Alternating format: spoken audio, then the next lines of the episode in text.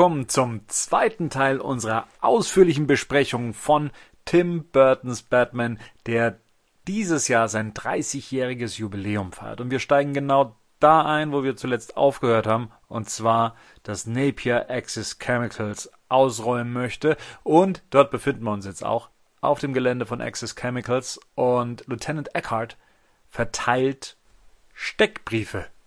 Sag mal, warum heißt es eigentlich, okay, ich oh, mich jetzt wieder mal als komplett Loser, aber warum heißt es hier Axis und nicht Ace Chemicals? Also in den Comics heißt es Ace Chemicals, das ist richtig. Aber warum? Kann ich jetzt auch nicht sagen. War das dann zu arg comichaft für, wenn da gerade noch die Joker-Karte hoch. Nee, Also das ist halt, also ich habe Mhm. das gestern schon gelesen, Ja. dachte, war falsch gelesen. Aber ihr habt da auch jetzt keinen Hintergrund dazu, warum das so sein könnte. Nee. Ähm, einen Moment, also Ace Chemicals, ich guck mal gerade, ob es da irgendwie erstmals erschienen im Februar 1951, also weit vor dem Film. Ähm, vielleicht gab es auch tatsächlich eine Firma, die Ace Chemicals hieß. Ähm, und deswegen musste man den Namen für den Film ändern. Das kann sein. Weil in der Animated Series kommt es auch vor, oder? Da ist auch Ace. Und ich glaube sogar in der Gotham-Serie. Okay, gut, ich dachte, ich dachte, da gäbe es irgendeinen Hintergrund dazu, aber und ihr könnt mich endlich mal erleuchten, aber Mir persönlich gefällt der Axis Chemicals besser als Name, als Bezeichnung. Aber gut, das ist wahrscheinlich das, wie man damit aufgewachsen ist. So, ähm, genau, Eckert, äh, der ja dann von Carl Grissom praktisch jetzt darauf angesetzt wurde, ähm, Jack Napier zu jagen, der Industriespionage betreibt, eine zumindest selbst inszenierte. Und, und äh, Jack dann eben auch mit seinen Leuten das ganze Büro auf den Kopf stellt, um dann festzustellen, dass der Tresor leer ist. Es gibt eigentlich nichts zu stehlen. Äh, und dann auf einmal merkt, okay, Jungs, das hier war eine Falle. Habt ihr das direkt kapiert? Also der Tresor wird aufgemacht. Da sind dann, ich glaube, zwei Akten, ja, zwei Akten sind da jetzt drin. Ein Kumpel hat mir das erst vor ein paar Wochen erklärt. Ja, pass mal auf, der Tresor muss voll sein. Ich habe das bis vor ein paar Wochen nie richtig geschnallt. Also ich glaube, ich habe es mit der Zeit dann schon geschnallt. Ehrlich gesagt muss ich sagen, das Prinzip von Industriespionage war mir als Kind schon nicht klar, was das überhaupt bedeutet letztendlich. Ja. Und ich glaube auch, dass ich das einfach damals so hingenommen habe mit diesem mit diesem Safe und was das dann bedeutet, weil wie gesagt, das gesamte Szenario, in was sich da das Ganze verstrickt hat, war mir, glaube ich, nicht ganz so klar. Ich glaube auch, dass ich es einfach so hingenommen habe. Aber das ergibt sich doch daraus, dass er, man hat ja vorher schon, dass, dass sie nicht mehr so ganz grün sind, oder? Hier Jack Napier und der alte Mann aus City Slackers. Diesen Namen ich vergessen habe. Carl Grissom. Carl Grissom, genau. Ähm, ich finde, dass die Gangster hier tatsächlich sehr comichaft inszeniert sind, wenn man sich mal diesen Raum ansieht. Die haben ja dann tatsächlich diese Mafia ähm, Nadelstreifen Anzüge an, einen Hut auf und sowas. Es ist dann im, im direkten Vergleich mit den in Leder gekleideten Polizisten, dann kommt er schon sehr comic-booky daher. Ja, ja, auf jeden Fall. Man hat so ein bisschen Dick Tracy irgendwie vor Augen, ne? Ja, so, aber genau. ich glaube, das ist ja auch so diese, diese, diese Mischung, wie Burton da vornimmt. Der wirft ja einfach alles Mögliche durcheinander. Also die sehen so ein bisschen aus wie aus so einem 30er Jahre ähm, Mafia-Film, ne? Also Ja. so aus der Zeit, so Scarface, also das Original, der Original Scarface, so Prohibitionszeit, so Al Capone und Co. So sehen die Jungs halt aus. Das passt halt Mhm. zu den Polizisten passt nicht so richtig, aber das macht so, finde ich, ein bisschen den Look von dem Film einfach raus, weil wir halt immer wieder Versatzstücke so verschiedener Epochen. Obwohl die Uni uniformierten Polizisten auch irgendwie so eher so 30er Jahre aussehen als äh, modern. Also ich denke mal, wird aber so sein, wie du das schon äh, jetzt gerade auch erläutert hast, dass es einfach hier so, so wieder dieses zeitlose Design ist. Wir werfen alle möglichen Designs äh, in einen Topf und lassen das dann da äh, geschehen, ne, dementsprechend. Ich meine, es fängt ja schon an, in welchem Tatort kommt denn die, kommt denn der Commissioner im Anzug als erstes rein, seine Polizisten bewaffnet hinter ihm, laufen dann da hinterher. Also, ja, das ist schon alles ein bisschen überzeichnet, aber wie schon auch, das macht's halt zeitlos. Also, das hat man dann in der quasi in der Animated Series dann später noch perfektioniert, so ein bisschen mit den Zeppelin dann noch, die dann noch Ja. drüber geflogen werden. Und ich finde nachher die Jungs von äh, Jack Napier beziehungsweise dem Joker, ähm, die sehen ja, also da finde ich, die sehen da gar nicht zeitlos aus. Die haben da Leder, also Lederjacken an und so. Also das geht da wirklich schon mehr in Richtung 80er Jahre, finde ich jetzt. Auf jeden Fall versuchen sie ähm, so ein bisschen ihre Spuren zu vertuschen, beziehungsweise den Mhm. Polizisten aus dem Weg zu gehen und stellen dann so ein paar Fallen, besonders äh, Jack Napier, der versucht hier mit den ganzen Gerätschaften Chaos zu stiften innerhalb von Axis Chemicals. Ähm, unter anderem gibt's dann eben auch schon so die ersten Schusswechsel und da kommt jetzt eine Szene und ich dachte, die wäre, ich weiß nicht, ob ihr das kennt, dass ihr euch an Szenen erinnert, die es gar nicht gab. Kenne ich. Eine Szene, die ich im Kino dachte gesehen zu haben, war, dass die äh, Polizisten tatsächlich von der Säure, die in Axis Chemicals äh, vorkommen, dass ähm, die da, davon besprüht werden oder dass da einer einen Tropfen abbekommen hat und deswegen sich das Gesicht gehalten hat und sowas. Aber an die Szene kann sich keiner erinnern, oder? Bin ich wahrscheinlich tatsächlich ein, äh, der Einzige mit. Da schraubt, da ist eine Fantasie, müssen Ja, mit wir dir durchgehen. Das ist, ein bisschen wie, das ist ein bisschen wie diese Legende, dass bei Sieben am Ende der Kopf zu sehen ist, ne? Richtig, Ja, ja. ja, ja. Wo es Leute gibt, die geschworen haben, man hätte den gesehen. Wo gibt's diese Ja. Szene? Ja, Aber- gibt's aber nicht. Das Phänomen gibt's. Ich kenne halt auch, aber jetzt nicht ähm, in Bezug auf Batman. Naja, es gibt, es gibt tatsächlich diesen, wie heißt das, Mandala-Effekt? Ja. ja. Also, dass Mandala, sich- genau. Mhm. dass sich, dass sich eine, eine Gruppierung an Menschen an, meint, an etwas zu erinnern, ähm, was in einem Film vorkam oder ein Ereignis, was es gegeben hat, aber alle anderen können sich nicht dran erinnern. Das und hat dann, mich verrückt ich, gemacht schon zu Sachen. Ich bin da wirklich verzweifelt. Kennt ihr diesen, wie heißt denn der, dieser, ich glaube aus den 90ern, Sindbad heißt der, dieser Schauspieler, so ein Ah, großer. ja, diese, Ja. Ja. Und ich, hab, ich hätte schwören können, es gab auch mal mit ihm so einen ähm, so einen Aladdin-Film, wo er den Genie spielt. Ich habe mein Ja. und, und es ist ein Phänomen, das haben mehrere hundert Leute, das ging nicht nur mir so, dass es das irgendwann mal. Der hat ja mittlerweile, hat er sich so drüber lustig gemacht, dass er es sogar selber mal gefilmt hat mittlerweile. Aber um, um das rauszufinden, ich bin verrückt geworden. Ich habe da wochenlang gesucht danach, Sindbad. Ja, es ist Ja. ein so ein schwarzer Schauspieler, der war in den 90ern, war der relativ angesagt. Also äh, Ja. der, der hat aber sowas ähnliches gemacht, Rico. Der hat in irgendeinem Nein, Film nein, gar nichts. nein. Ich meine das nämlich auch, dass es da irgendwas gegeben hätte damals. Ist der, ist der Film nicht Kazam oder sowas? Genau, das war mit Shaquille O'Neal. Der, der ist mit So. Shaquille O'Neal, ja, ja. Hm. Exakt genau das. Und hab, wegen dem bin ich durchgedreht wegen dieser Geschichte, ich bis ich da das gefunden habe.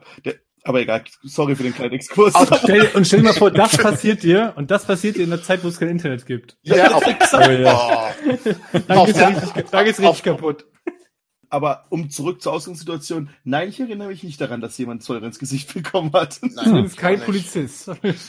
Ja, ich, ich sehe gerade die Szene, also sie kriegen so ein Bild, also sie wehren Ja. sich. Ne? Also da, das ist nämlich dann kurz bevor Batman auftaucht. Und ich muss sagen, das ist so ein Gänsehautauftritt für mich, weil man, glaube ich, so einen Auftritt mit Batman kaum besser inszenieren kann, der ja da vor den Jungs praktisch wie, wie eine mystische Gestalt, äh, wie, wie ein, ein, ein, ein Engel mehr oder weniger, ein schwarzer Engel vor ihnen landet, vor ihren Füßen und äh, als nächstes dann schon sein Gadget zieht.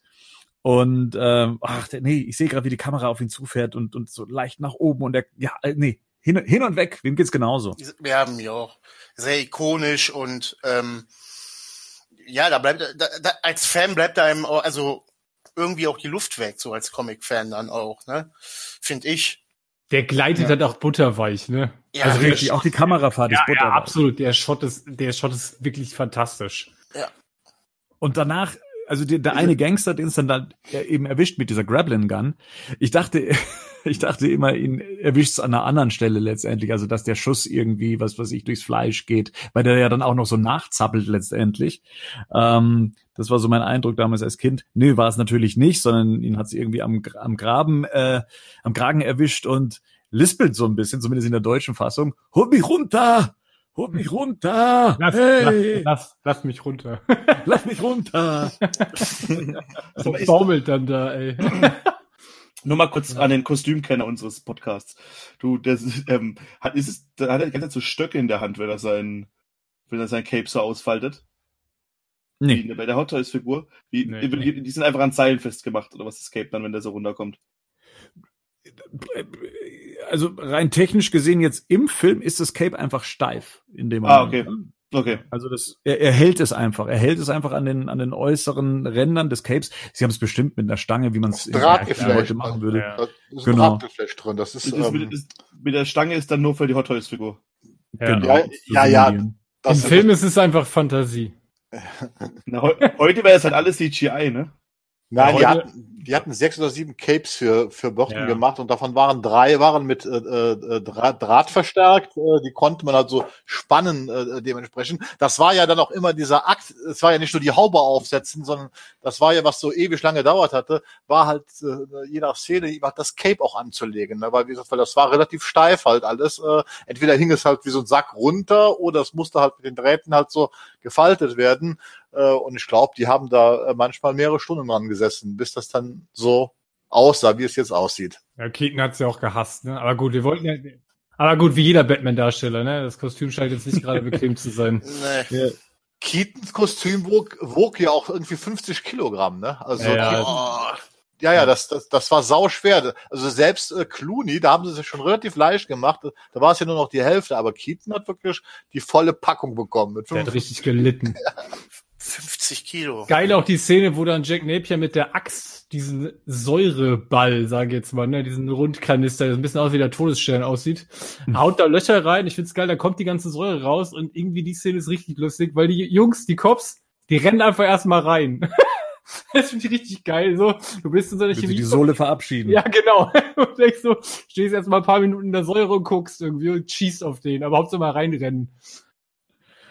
Genau, ähm, gleich eine nächste coole Aktion dann eben von Batman, also ein, ähm, ein, ein sehr überzeugter Gangster im Nadelstreifenanzug ähm, möchte dann den Weg weitergehen und Batman lauert schon ähm, um die Ecke, um ihn einfach mit einem Schlag auszuschalten. Ähm, auch hier wieder das Lichtspiel und wie, wie sehr, wie, wie perfekt dieses Kostüm funktioniert.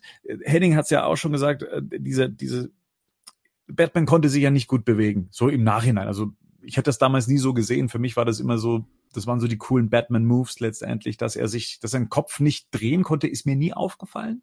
Ja. Das war tatsächlich so ein, ähm, ich, da, einfach aus dieser fließenden Inszenierung heraus war das nie ein Punkt für mich, an dem ich mich hochgezogen hätte, äh, sondern ich, ich fand immer, das, das passt zur Figur, das passt zur Inszenierung, ähm, passt auch zum, zum Kostüm. Also für mich war, waren das die Batman-Bewegungen. Ja. da habe ich nachher noch eine Anekdote, wenn er am Batmobil sitzt mit Ricky Vale. Okay. Ja. Weil da, weil da hat meine Mutter eine recht logische Erklärung für mich damals gefunden, aber das, das machen wir nachher dann. Gerade dazu zum Kopfdrehen und so. Ja. Aber du meinst, dass er hier quasi auch eigentlich seinen Kopf wieder nicht dreht, sondern so eher mit den Augen so ein bisschen nach unten guckt, ne? Ist er K.O. gegangen oder nicht? Das meinst du gerade, ne? Die Bewegung, nachdem, nachdem er dem Goon, äh, dem Ja. Gangster da auf die Nase haut. Er weiß ja eigentlich auch, was er da tut. Genau. Also er muss sich ja jetzt nicht äh, zu jemandem nochmal runterbeugen und sich äh, dessen vergewissern, sondern es, es bringt ja eine Coolness mit sich, eine, Genau. also eine, eine Selbst, wie, wie sagt man so eine, es gibt dem Ganzen eine Erhabenheit. Mhm. Das hat er in der Szene auch wieder, ne? Er ist, das ist so sehr, das ist sehr erhaben über das Ganze. So, ich, genau, ich weiß, was ich tue, ne? Und ich, deswegen auch keine Hektik. Ich renn auch gar nicht. Ich bewege mich auch gar nicht mal besonders schnell, weil ich so bewusst mich bewusst bewege. Ne? Also der schleicht ja auch mehr. Also auch man sieht ja auch danach dann die Szene, wo Jack die Treppe hochrennt und Batman so über eine Ebene über ihm quasi so schreitet ja schon fast. Ne? Also der geht da ganz und die Arme, gemütlich die lang. Arme auf, dem- auf dem äh, Rücken dann eben verschränkt. Das ist fast schon eine Lässigkeit letztendlich, schon zu wissen, okay, du gehst mir jetzt dann eh gleich in die Falle. Ja, das ist so traumwandlerisch sicher. Der agiert in dem, Fi- in dem Film teilweise ja, wie ein Raubtier, wie so ein Panther so. Also, ne, schleicht sich an und dann zapp kommt er und dann schnappt er zu. Ne, so wie aus dem Gebüsch. Stellt euch das mal, so stelle ich mir das immer vor, Ja. so. Aus dem Schatten, aus den Dämpfen, also Genau. aus dem Nebel. Richtig. Und jetzt kommt dann die Szene, das war die erste Szene, die ich von dem Film damals gesehen habe. Das war ja damals nicht so einfach, an Bewegtbildmaterial zu kommen als Kind. Und äh, es war ja dann der Auftritt von Michael Keaton in Deutschland, als er bei Günther ja auch bei Nasiste war. Und da wurden zwei Ausschnitte gezeigt. Und das hier war der erste, praktisch äh, Jack Nicholson, der schon den Ausgang ähm, vor Augen hat und dann eben auf Batman trifft. Also der, der, in dem auch Batman ihn dann eben am Kragen packt. Äh, Und der andere war die Szene im Museum, zu der wir dann später kommen. Aber das jetzt hier war die erste, das erste Bewegtbildmaterial, was ich überhaupt von dem Film gesehen habe. Bei den Trailer habe ich nicht gesehen, weil ich nicht im Kino war äh, davor. Und ähm, sonst waren es halt nur Bilder vom von der Bravo oder äh, von der Presse, die halt in den vereinzelten Magazinen zu sehen waren. Es war schon ganz faszinierend, äh, das mal jetzt auch alles in Bewegung dann zu sehen. Ja. Und ich habe die Szene immer und immer und immer wieder äh, mir angeguckt, weil ich es natürlich auf Video aufgenommen habe.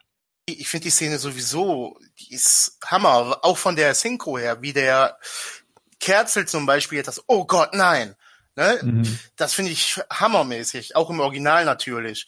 Ähm, ich finde die großartig. Weil da kriegt Jack Napier, der sonst immer selbstsicher ist, arrogant, und dann kommt dann Batman, schnappt den sich und dann siehst du bei dem, also bei dem Bösewicht jetzt, das erste Mal, ja, Angst.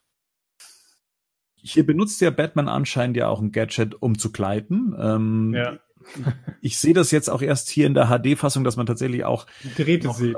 Äh, Wege sieht. Und die sind beabsichtigt anscheinend, weil er, Genau. er schlägt ja, Ja. dann auf seinen, ähm, Ja. ähm, auf seinen Gürtel und dann scheint sich was zu tun. Ich glaube, ich habe das damals gar nicht verstanden, warum er dann nochmal extra auf, auf Haben sie clever gemacht.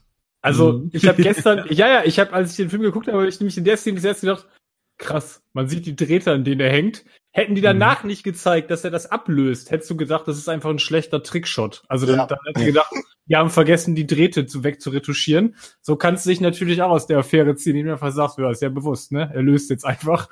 Da hängt er halt. Ich meine, dass das von der, von der ganzen, dass das von der Physik her nicht so wirklich viel Sinn ergibt. Ähm, weil er ja auch in zwei Drähten hängt, die am Gürtel aber auf einer Seite hängen. Also das macht keinen Sinn von der, von der Positionierung her. Aber das ist ein anderes Thema.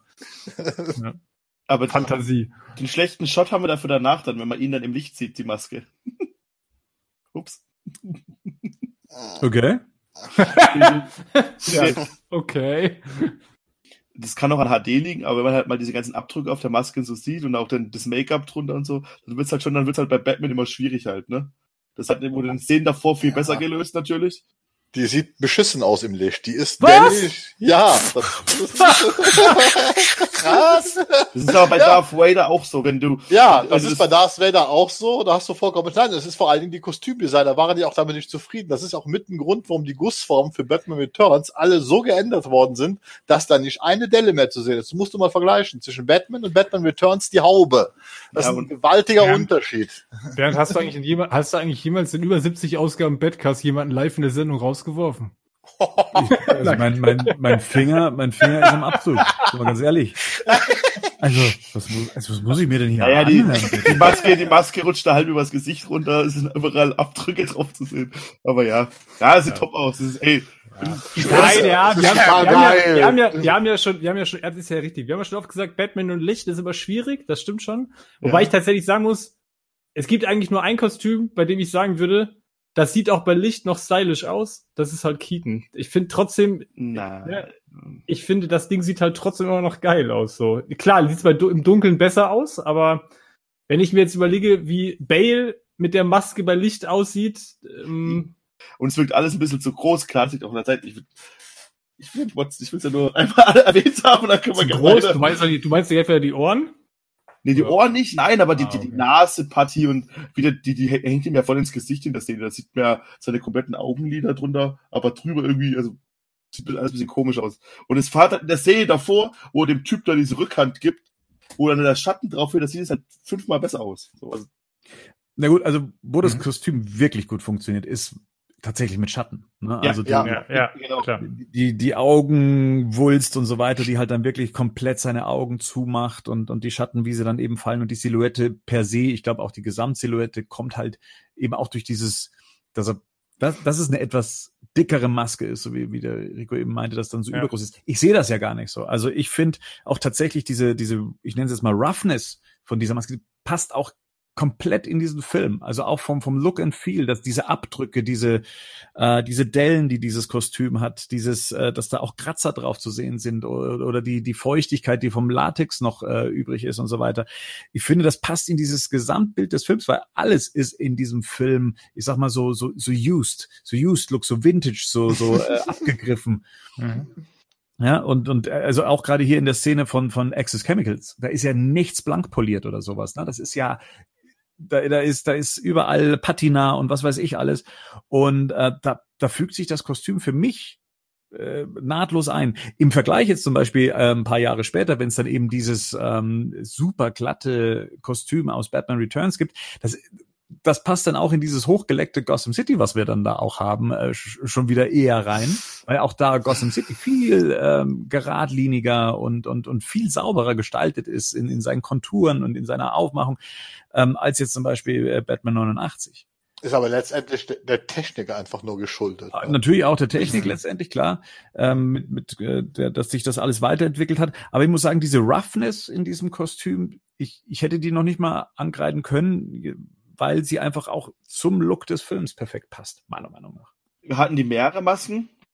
Ja, die Maske, die Maske ging meistens kaputt beim Ausziehen. Die hatten, glaube ich, äh, äh, warte mal, ich habe das mal im, im Kopf gelesen. Die haben über 150 Hauben gegossen. Davon war die Hälfte per se Schrott. Wie gesagt, weil das, äh, deswegen ist das Latex auch so dick, was Rico so bemängelte, dass die Maske so dick aussieht. Die hatten einfach nicht die Möglichkeit, das dünner zu gießen, sondern mussten eine gewisse Dicke. Und meistens ist die Haube tatsächlich äh, nach ein, zwei Takes kaputt gegangen und musste dann ersetzt werden. Also ich glaube, wir haben für den Film 20 oder 30 Stück benutzt, äh, damit äh, und teilweise musste sie sogar geflickt werden bei den Dreharbeiten, weil, weil ich finde es so geil, dass der einfach die, dass einfach der ganze Kopf, dass das Ding einfach so gerade ist. Das ist ja gerade das Geile an der, an der Haube. Also das ist ja das, was mich bei Bale immer so stört, weil Das wenn der dann von vorne furchtbar- und von der Seite gefilmt wird, sieht es manchmal bei Licht sieht es furchtbar aus, weil er diesen Knautschmund bekommt.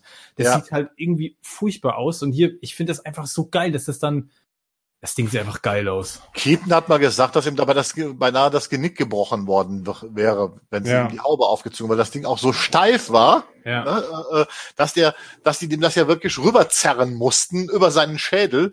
Äh, ich, der, hat das mal geschrieben, der wurde, se- se- se- se- seine Haare wurden ja unter so einer Haube ne, gemacht, dann wurde der da quasi Mhm. mit Vaseline Ja. eingerieben ohne Ende, ne? Und dann haben die dann mit Gewalt diese Haube drüber ge gezogen. Ja, das ist da, Und da, da ich ja selber solche Masken zu Hause habe, kann ich euch sagen, das ist wie, als ob es durch einen Geburtskanal durchgeht. ja, Die ja. übrigens nichts mit Batman zu tun haben, was die Band daheim hat. Die haben das ist eine Erfahrung für sich selber. Ähm, daran muss man sich tatsächlich gewöhnen. Also mal abgesehen von der Platzangst, die dann danach kommt, aber ähm, dieses über den Kopf ziehen und erstmal nichts sehen und dann für eine kurze Zeit auch keine Luft mehr bekommen und du kommst durch diesen Hals. Der Hals ist ja der das das, das Der Flaschenhals. dieser Maske. Ja? Genau, das ist der Flaschenhals. Und äh, da musst du erstmal durch. Und wenn da Ja. das äh, Latex nicht mitmacht, dann ähm, ja, Dann zieht's. sehr schnell in Panik. dann zieht's. Und da bist du drin und da musst du aufs Klo. So. Wenn man nicht auf die Idee kommt, so wie es bei mir eben der Fall war, dass man sich erstmal eine Haube über die Haare zieht, Ah, dann ähm, ja, Gummi und Haare ganz schön. ja, scheiße. Ich würde wahrscheinlich tierische Kopfschmerzen danach kriegen. Hat, hat Keaton gesagt, der hatte Kopfschmerzen, der hatte Rückenschmerzen, äh, äh, der hatte mehrere Zerrungen in den Schultern äh, äh, gehabt, hier, weil ja auch dieses Oberteil von dieser Haube mit dem Cape verbunden war. Das war Mhm. ja auch so steif. Der konnte sich ja absolut so gut wie gar nicht bewegen. Der konnte geradeaus gehen und diese berühmte Batman-Wende. Und sonst konnte er gar nichts. Selbst in den Nahaufnahmen, wenn du ihn das mit den Armen Armen machen siehst, sind die oft hingegangen und deswegen siehst du das auch immer in diesen Detailaufnahmen, weil die das Kostüm quasi aufgeschnitten hatten, damit er sich bewegen konnte. Also damit er den Arm zum Beispiel heben konnte, gab es die Nahaufnahme, da haben die das Kostüm kaputt geschnitten, weil es anders nicht ging. Was ich da so faszinierend dran finde, jetzt an dem Kostüm und an den Darsteller sowieso, dieser Aufwand, der da betrieben wird, ne? um das Dingen anzukriegen. Sorry, ich weiß jetzt nicht, hast du gerade, glaube ich, schon gesagt. Wie lange habt ihr das gebraucht, bis der da Dingen anhatte? Mehrere Stunden, also dieses, das waren drei, vier Stunden am Tag, wo der, wo der mit Maske und Kostüm beschäftigt war und das oft manchmal nur für ein oder zwei Takes, ne? Mhm. Wo- Wobei man auch sagen muss, also im Kostüm steckt ja meistens der Stuntman, letztendlich gar nicht Keaton selber. Das heißt, das, den Stuntman hat man natürlich die ganze Zeit im Kostüm rumlaufen lassen. Der, den hat man, nicht- den hat man nichts geschenkt. Ich meine auch gelesen zu haben, im Bat also jetzt hier in Burton's Batman, dass die auch, ich glaube, für die eine Sequenz vor der Napier-Sequenz, wie er hinter dem herwandert, dass die dafür für die Sequenzen Balletttänzer äh, engagiert haben. Ja, nicht 100% sicher. Ich meine es aber gelesen zusammen, in dem Zusammenhang mit der Szene jetzt. Was die Szene natürlich mit sich bringt, ist die Origin Story des Jokers. Also hier wird jetzt der Joker geboren. Jack Napier fällt in den Bottich von Chemikalien. Und hier ist wieder so eine Sache, mit, da war ich mir als Kind immer nicht so ganz sicher, was Batman da gerade mit ihm macht, weil er hält ihn ja noch fest. Und ich war mir immer nicht sicher, lässt ihn Batman dann fallen oder flutscht er ihn durch die Finger, was es ja am Schluss eigentlich war. Aber für mich war das immer nicht eindeutig inszeniert. War, oder war euch das immer klar, dass er ihm da durch die Finger gleitet? Nee, das ist auch nicht, das wird auch nicht richtig klar. Und vor allem wird das, wird das, glaube ich, der Eindruck dadurch noch verstärkt, dass Batman eigentlich nicht besonders viel tut. Also er hat theoretisch noch eine weitere Hand frei. Ja. Er, benu er benutzt auch keinerlei Gadget. Also ne, er guckt nur und das wirkt tatsächlich so ein bisschen, als ob er, er jetzt nicht mit aller Macht versucht, ihn da hochzuziehen. Ich hatte das nicht mehr in Erinnerung, dass, dass die Kugel quasi ihm das Grinsen verpasst. Ich dachte, das ist, ich hatte es irgendwie so in Erinnerung, dass es komplett halt durch diesen Chemieunfall dieses Dauergrinsen hat. Nee. Wie kommst du drauf, dass es die Kugel war? Na, Also ich meine, er kriegt ja die Kugel als Querschläger ins Gesicht, klar. Und dann näht doch der Mann später ihm die, äh, der, der, der Professor da näht ihm doch dann später das Gesicht zusammen. Aber im Endeffekt ist ja die Kugel dafür dann ausschlaggebend, dass er Durchschuss, er hat Durchschuss auf beiden Seiten. Das ist im Film nicht klar erkennbar, ist aber im Drehbuch und im Roman zum Film wird es auch genau so erklärt. Der kriegt den Querschläger genau äh, in in den einen Mundwinkel rein und zu dem anderen geht er wieder raus und deswegen wird das Muskelfasergewebe da zerstört, weswegen der Doktor ihm nicht mehr richtig zusammennähen kann und deswegen hat er das Grinsen und die weiße Haut die grünen Haare hat er natürlich von der Säure, aber das Grinsen kommt tatsächlich von der Schusswunde und deswegen ist der Mund ja auch vernarbt an diesen Stellen. Also für mich war das immer relativ verständlich. Okay, Also also ich- ich, bin tatsächlich immer davon ausgegangen, dass es ähm, ein Resultat tatsächlich von, einem, von der Säure per se war. Aber äh, macht Sinn. Batman macht jetzt einen Abgang. Ähm, Rico, du Mhm. meintest, du hättest da ein Problem mit der Szene. Was ist da los? Ja, das sieht halt ein bisschen Panne. Also normalerweise kennt man die Szene wäre besser gewesen, wenn das geschmissene der Raucher weg wäre weg gewesen. Dass man ihn noch so hochfliegen sieht. Also, ja, das sieht halt. Also, ich, ich bin mir sicher, dass ihr das alles sehr cool findet, aber es sieht, aber es, es sieht halt so ein bisschen, na, ja, okay. Hm. Kann Okay, man, nee, ich fand es tatsächlich immer einen coolen Abgang. Ja, aber ich, ich meine, man kennt ja solche Szenen jetzt auch irgendwie wird, irgendwie wird der, Klassiker, irgendjemand, irgend so ein, so ein Ninja-Film ist das, er schmeißt irgendeine Rauchbombe weg, der Rauch ist eine Sekunde, Sekunde später weg und der, der Typ ist nicht mehr da. Und da sieht man ihn halt, wie er sich dann halt so hochzieht, so langsam. Ich finde das sah irgendwie eher witzig als cool aus. Aber ja, gut. Ich habe eher eine Frage, die Szene, die wir direkt im Anschluss sehen, die finde ich irgendwie, die wirkt so ein bisschen, als ob noch was fehlen würde. Oder? Also da steht Batman oben nochmal vor einem Access-Schild, guckt Mhm. runter, dreht Ja. sich um und geht weg. Also das ist so ein paar, ich finde, es gibt in dem Film so ein paar Szenen, wo ich mich tatsächlich hinterher gefragt habe oder nach dem letzten Schauen gefragt habe, waren da Zwischenstücke noch drin? Weil ich mich bei der Szene tatsächlich frage, was soll uns die als Zuschauer eigentlich jetzt sagen? Dass Batman es rausgeschafft hat, dass er nochmal auf dem Dach steht? Also, also was, was genau soll die Szene signalisieren? Ich guck mal kurz im Drehbuch nach. Ich weiß, was die Szene gebracht hat. Die Szene hat mir jahrelang ein sehr geiles äh, Hintergrundbild auf meinem Computer geschaffen. Weil es schon ziemlich Ja. cool aussieht mit den roten des Exes und wie Ja. Batman da dasteht. Es sieht schon sehr, sehr cool aus. Also vielleicht ist Aber auch nur, vielleicht haben sie es einfach nur gefilmt und oh ja. Es gibt eine Aufklärung im Drehbuch, Ah. ähm, zumindest wie die Szene ursprünglich äh, gedacht war. Also hier steht, dass ein, sch- ein schwarzer Schatten auf dem Dach von Access Chemical eben steht, mehr oder weniger so, wie sie eben inszeniert wurde und sich eben vom Dach wegbewegt. Also die Szene, Szenerie löst sich langsam auf und dann hätte es eine Kamerafahrt geben sollen nach unten, was ja eben hier dann eben auch folgt, nur nicht als Kamerafahrt, sondern dass wir dann sehen, okay, ähm, Jack Napier wird ausgespült von Access Chemical. Also Batman bewegt sich in die eine Richtung und äh, Jack Napier kommt als wird als Joker ähm, unten neu geboren. Das war ursprünglich ähm, praktisch die, die Auflösung der Szene. Das hätte ich tatsächlich noch besser gefunden. Man sieht ja in der nächsten Szene die beiden, ne, also das Abflussrohr, Mhm. wo auch dann die Hand auftaucht. Genau. Ne? Ja. Nur es war geplant, Okay. dass das eben ein fließender Übergang wäre. Ja, Dach, genau. Dann runter Ja. Kamerafahrt und dann eben zu Okay. den Rohren und eben zu Jack Napier, der dann mit der Hand rauskommt und äh, Das wäre halt Ja. wahrscheinlich ein weiterer, komplizierter, teurer Model-Shot geworden und dann hat Mhm. man sich den einfach gespart. Ne? Das ist, wird der Hintergrund gewesen sein. Äh, übrigens noch zur Info, gerade rausgefunden, das heißt deswegen Access Chen- äh, Chemical, äh, weil es wohl eine Mischung aus zwei Chemiefirmen ist, die in Batman Comics vorkamen. Einmal, einmal wirklich Ace Chemicals und dann halt äh, eine andere, die hieß äh, äh, AXE und das ist eine, eine Mischform aus beiden hat man dann gewählt. Weil Hm. das ist der Hintergrund, warum es Access Chemicals heißt. Okay. In der nächsten Szene gehen dann ähm, Alexander Knox und Kim Basinger beziehungsweise Vicky Vale dann äh, dieser Geschichte auf den Grund. Selbstmord, sagen sie. Moment, Moment.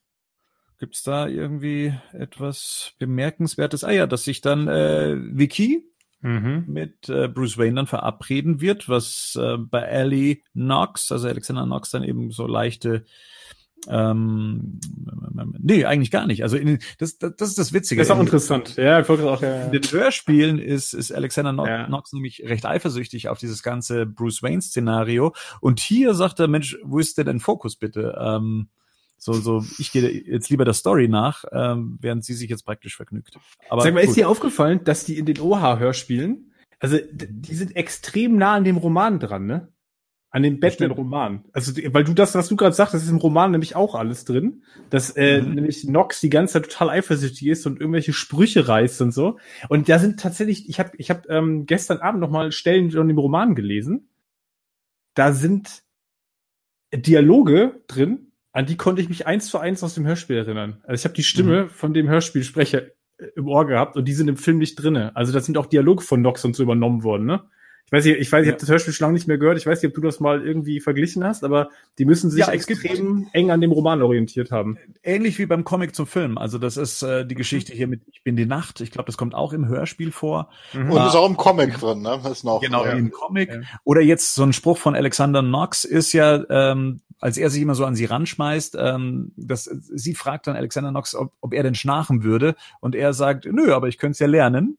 Ähm, Mhm. Das ist ein Spruch, der kommt im Film nicht vor, der kommt aber im Comic vor und der kommt im Hörspiel vor. Ja, Ja, man scheint sich an diese sehr frühe Drehbuchfassung, oder was heißt sehr früh, an die äh, dann doch An die Ursprungsdrehbuchfassung. Dreh- Das Genau. ist, das ist das erste. Shooting-Skript. Ja, ja, das ist das erste Shooting-Skript. Dafür ist es dafür verwendet worden und äh, während des Drehs am Ende waren die beim achten Shooting-Script. Also was die noch während des Drehs ge äh, geändert haben. Ne?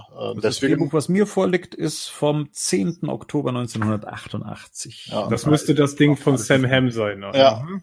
Mhm. Ja, Der hat ja hinterher sowieso gesagt, ich meine, ganz viele Sachen sind ja im Ursprungsskript gar nicht drin. Ne? Also Richtig, ja. der hat ja auch nicht irgendwie, da ist Joker ja auch nicht irgendwie oder da ist Batman nicht verantwortlich.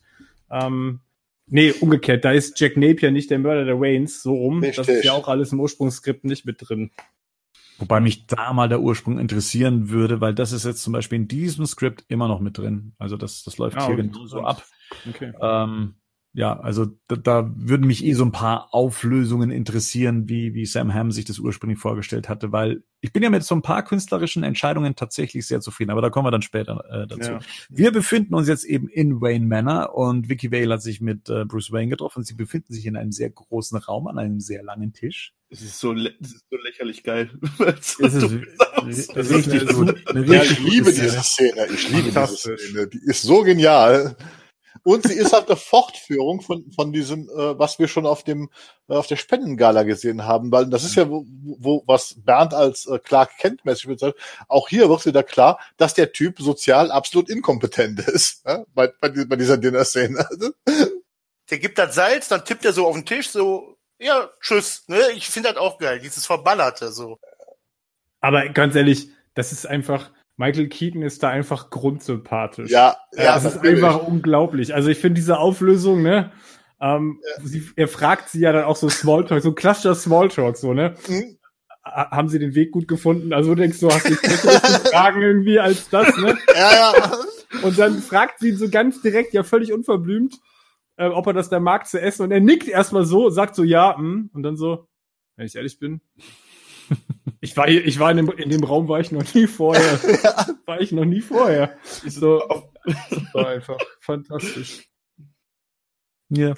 Und die Szene, die da darauf jetzt folgt, die finde ich so mega sympathisch mit seinem, ja, quasi Bediensteten, eigentlich Freund, äh, Vaterfigur, sich da an einem kleinen Tisch zu setzen und dann quasi mit dem Hauspersonal zu essen. Das finde ich, finde ich mega sympathisch. Mit dem Hauspersonal zu essen. Ja, mit dem einzigen. Ja, wahrscheinlich. Ich glaube, dass das tatsächlich die Küche ist, in den äh, Ja. die sich hier Das ist befinden. die Küche, ne? ja, ja. Hm. Man merkt halt, das ist halt der wirkliche Bruce Wayne. Davor da weiß er nicht so ganz, was, was er da eigentlich machen soll. So, das ist eher was, was ihm wahrscheinlich noch vor Alfred geraten hat, was er machen sollte. So, aber das ist halt das, natürlich das Sympathische. Ja, genau, weil du gerade sagtest, was man halt so macht. Ich glaube, das ist hier wird ganz deutlich. Es gibt diese Etikette Ja, und das ist er aber nicht. Er ist die Nee. Etikette nicht. Weil es ist ja der Speisesaal. So ist man halt da, ne? Das ist halt der Speisesaal, so. Und dann wird auch relativ schnell klar, da war er noch nie in seinem Leben drinne, weil das alles nicht seins ist. Das ist alles Oberfläche. Ja, und das finde ich wird hier ja auch wieder sehr, es wird sehr charmant aufgelöst. Das ist einfach so. Ja, das ist mit in der Küchenszene, das ist ja die einzige Szene, neben der später dann noch, äh, äh, da kommen wir ja später noch zu, wo du ihn ganz ta tatsächlich mal als Mensch siehst. Also wie er wirklich ist. Das ist tatsächlich nur in dieser Küchensequenz. Das ist, wo du, wo das alles wegbricht äh, und da siehst du dann den wahren Bruce Wayne. Einmal, ganz kurz. Und später nochmal, wie er sich halt äh, Vic Vale offenbart, wo das auch nochmal klar wird. Alles andere sind Masken und äh, Verkleidungen, ne? Die er, Tatsächlich die er könnte ich, mir- könnte ich mir halt auch vorstellen, dass halt bei Vicky Vale ist, es soll ja eine besondere Frau sein. Aber sein Playboy-Leben hat er, führt er wahrscheinlich eher zum Ziel mit dem großen Tisch und ohne Gespräche. So, wisst ihr, was ich meine? Die, die meisten Frauen werden beeindruckt von allem, was wie es groß und keine Ahnung was ist. Und Vicky Vale Mhm. vielleicht weniger. Ja. Also die Szene war ja ursprünglich nicht so geplant, wie sie ist. Diese Szene ist ja mehr oder weniger ein Ersatz für diese berühmte Reizszene. Ähm, Sean Young sollte ja Vicky Vale spielen und ähm, die hatte dann eben ähm, ja so, so Reitstunden genommen und ist dann vom Pferd gefallen, was ihr dann eben auch äh, die, die Rolle dann gekostet hat. Jetzt ist dann auch noch die ganze Szene rausgefallen.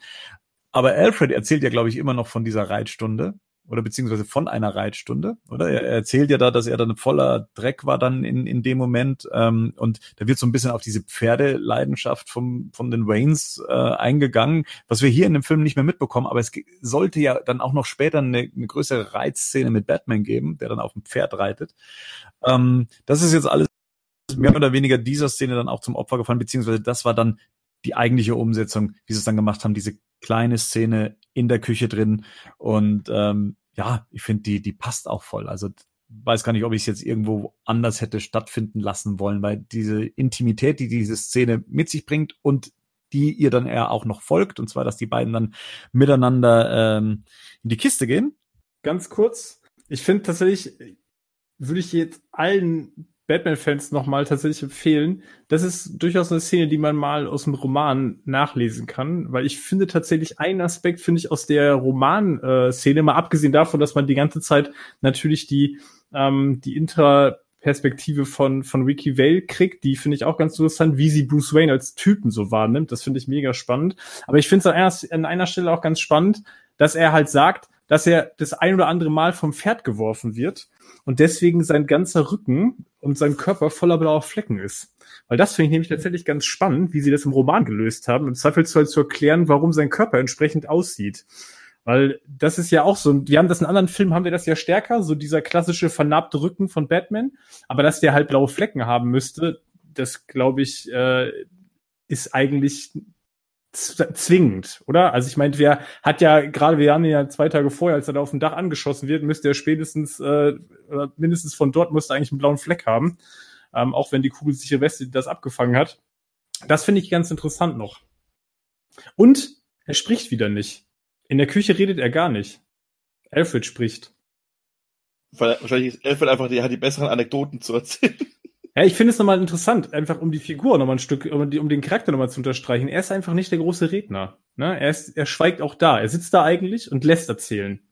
Wir sehen ihn ja eigentlich re relativ wenig. Das, was Gerd gerade sagte, man sieht ihn ja relativ wenig überhaupt in Konversationen. Mit, auch mit Vicky selbst nicht wirklich viel. Weil danach, da- das kommt ja danach, was, dann sind wir bei, bei dem, was äh, Bernd besprechen will, dass die beiden in der Kiste landen. Ähm, der Weg daheim ist ja hier im Film auch recht kurz. Ob ich das unbedingt besprechen möchte, wie die beiden in der Kiste landen.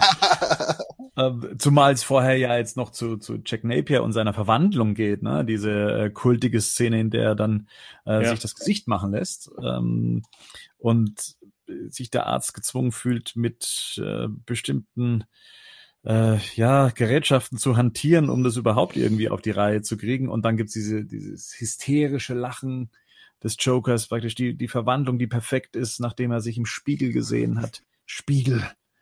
Spiegel. Ist geil. Hm.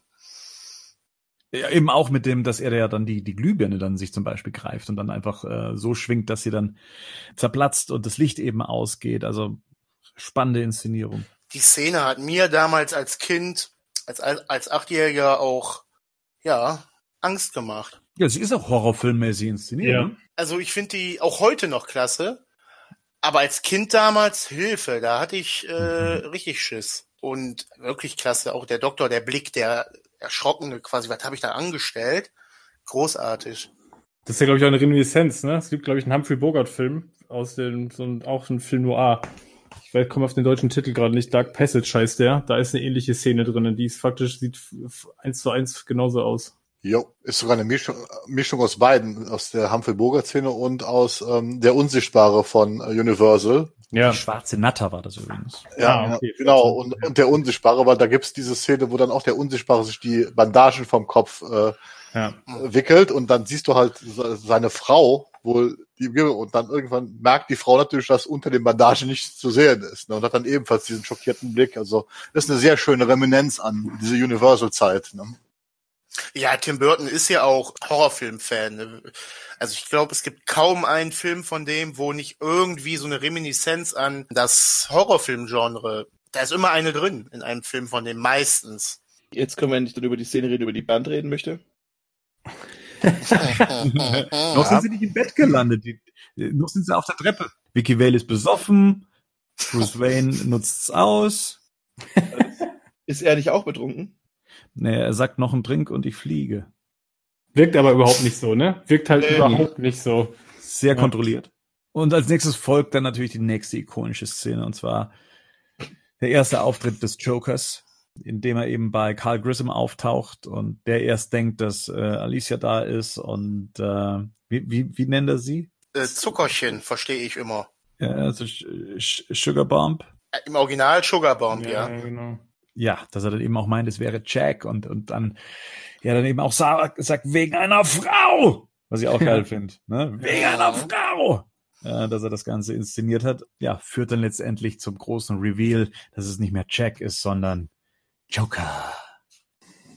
An was ich mich so ein bisschen gestört hat damals an dem Film, war dann, dass dann diese Zirkusmusik einsetzt. Ab dem Moment, wenn ähm, Joker die, die Pistole zieht, beziehungsweise ähm, dann eben Carl Grissom tötet und ihn fast schon comichaft hinrichtet. Mit einem Schuss, noch einem Schuss. Carl Grissom dann eben auf seinen Sessel fällt. Sind nicht sogar noch die Beine nach oben? Äh, gehen die Ja. nicht sogar noch auseinander dann? Also irgendwie, weiß ich nicht, die, die Inszenierung war für mich immer so zu theatralisch, zirkushaft mit dieser musikalischen Unterstützung erst recht. Ja, nee, absolut. Das, da fängt es dann für mich so ein bisschen an, was ich, was ich ganz am Anfang gesagt habe. Ich sage ja ein bisschen indifferent manchmal so, das sind so Szenen, die ich, Da kippt es. ja, die passen tonal da nicht wirklich rein. Also das ist so der Punkt. Ne? Die sind dann halt echt schon drüber. Also gerade was du sagst, Bernd, mit der Musik, ich finde das an, an, da kommen wir später nochmal zu, das ist bei vielen Joker-Szenen irgendwie auch nochmal so ein Punkt. Wie, wie werden die musikalisch auch noch begleitet?